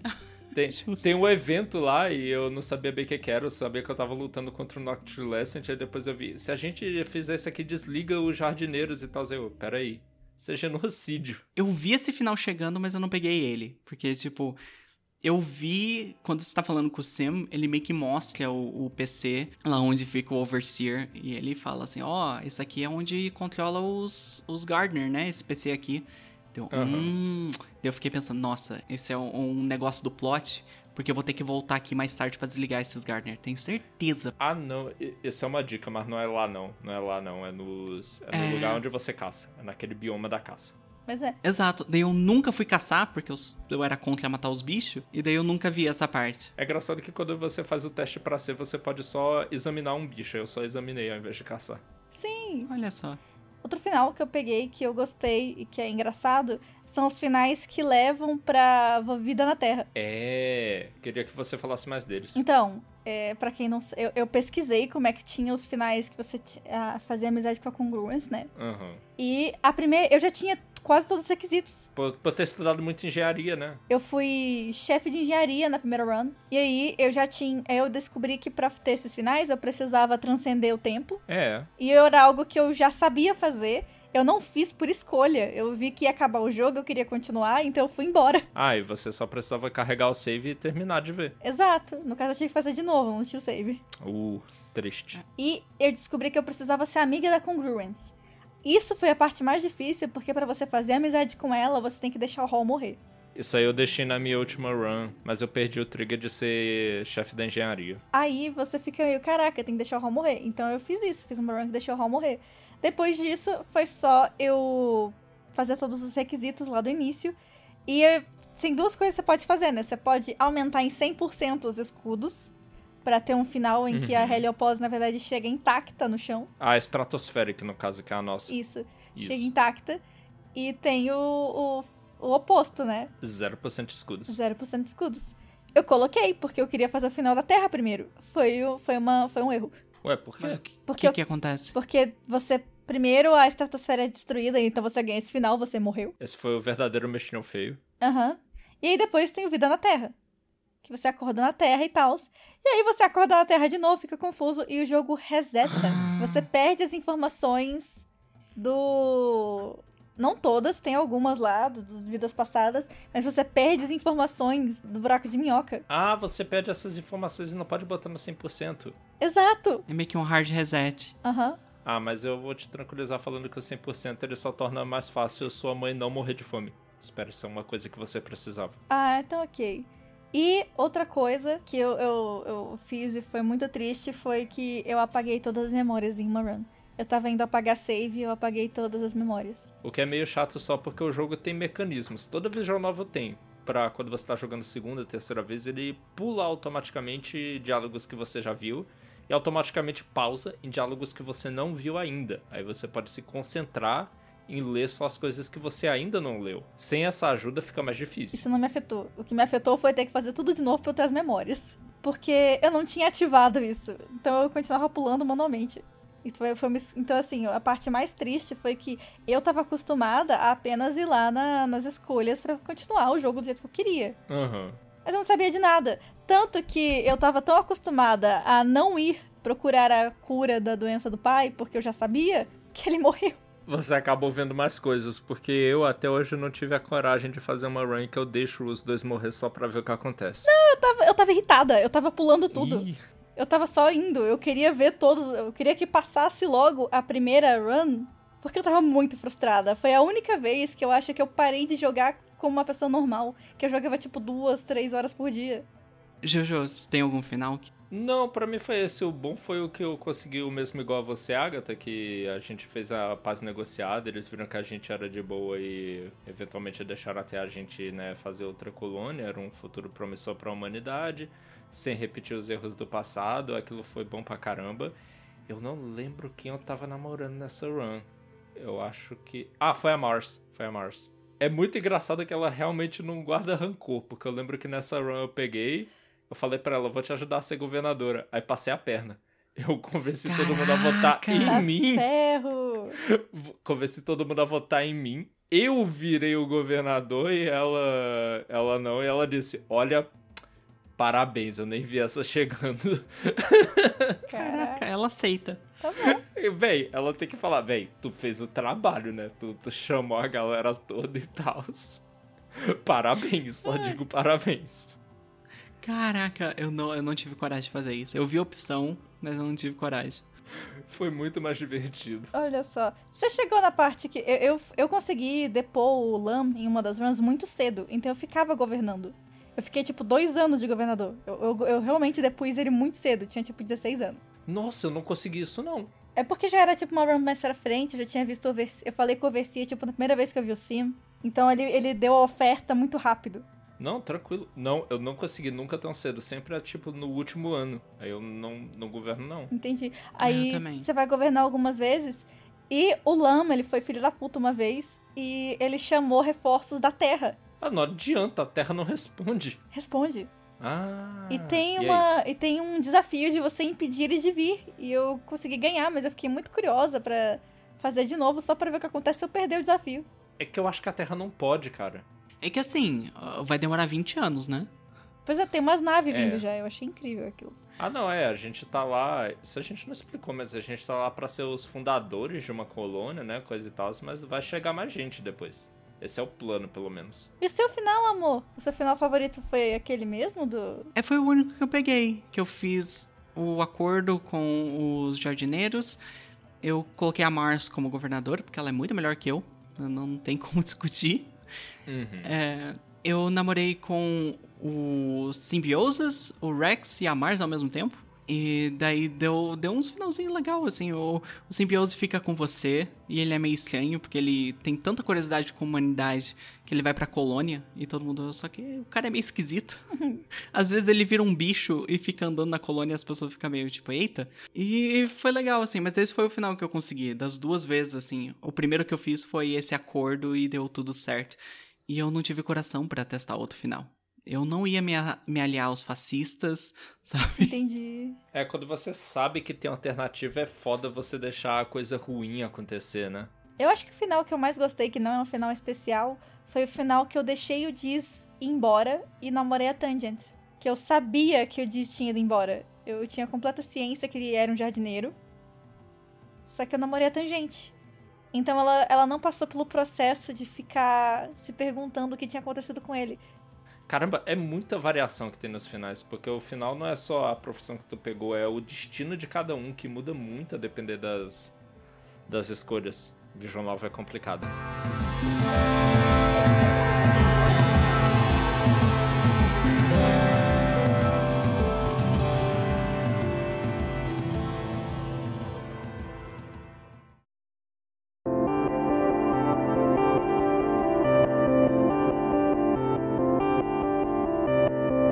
Considerações finais, gente, sobre I Was a Teenage Exocolonist Mutant Ninja Turtles.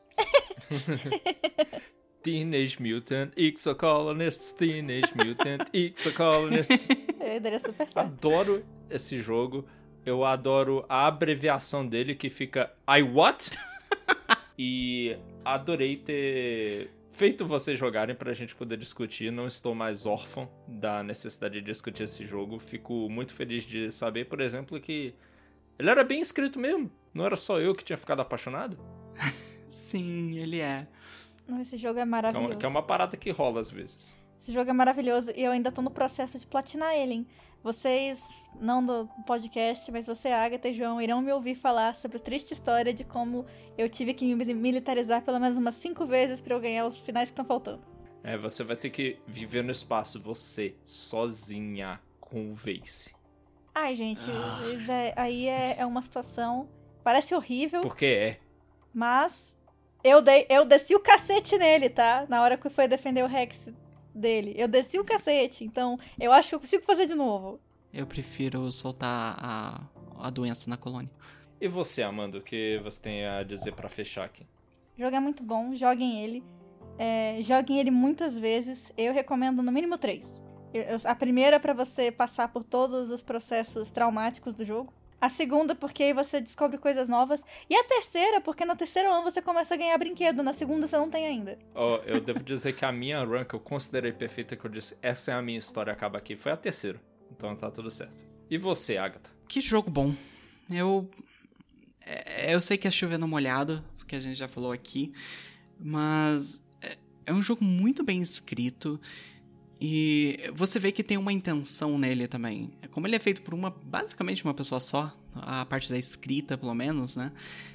É, Você consegue muito ver o que, que ela queria passar com isso aqui, sabe? O, os dilemas morais que ela coloca, os, os pensamentos que ela tem sobre convivência com o meio ambiente, sobre autodestruição humana, principalmente em relação a ecossistema, é, sobre militarismo. E é, é muito bom ver é, essas coisas escritas de um modo tão gostosinho, sabe?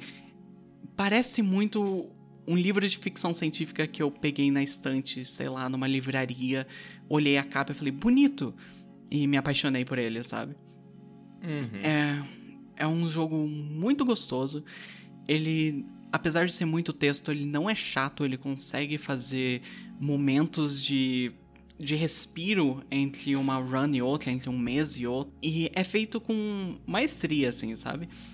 Eu acho que acima dele, em questão de visual novel, eu só colocaria Citizen Sleeper, talvez.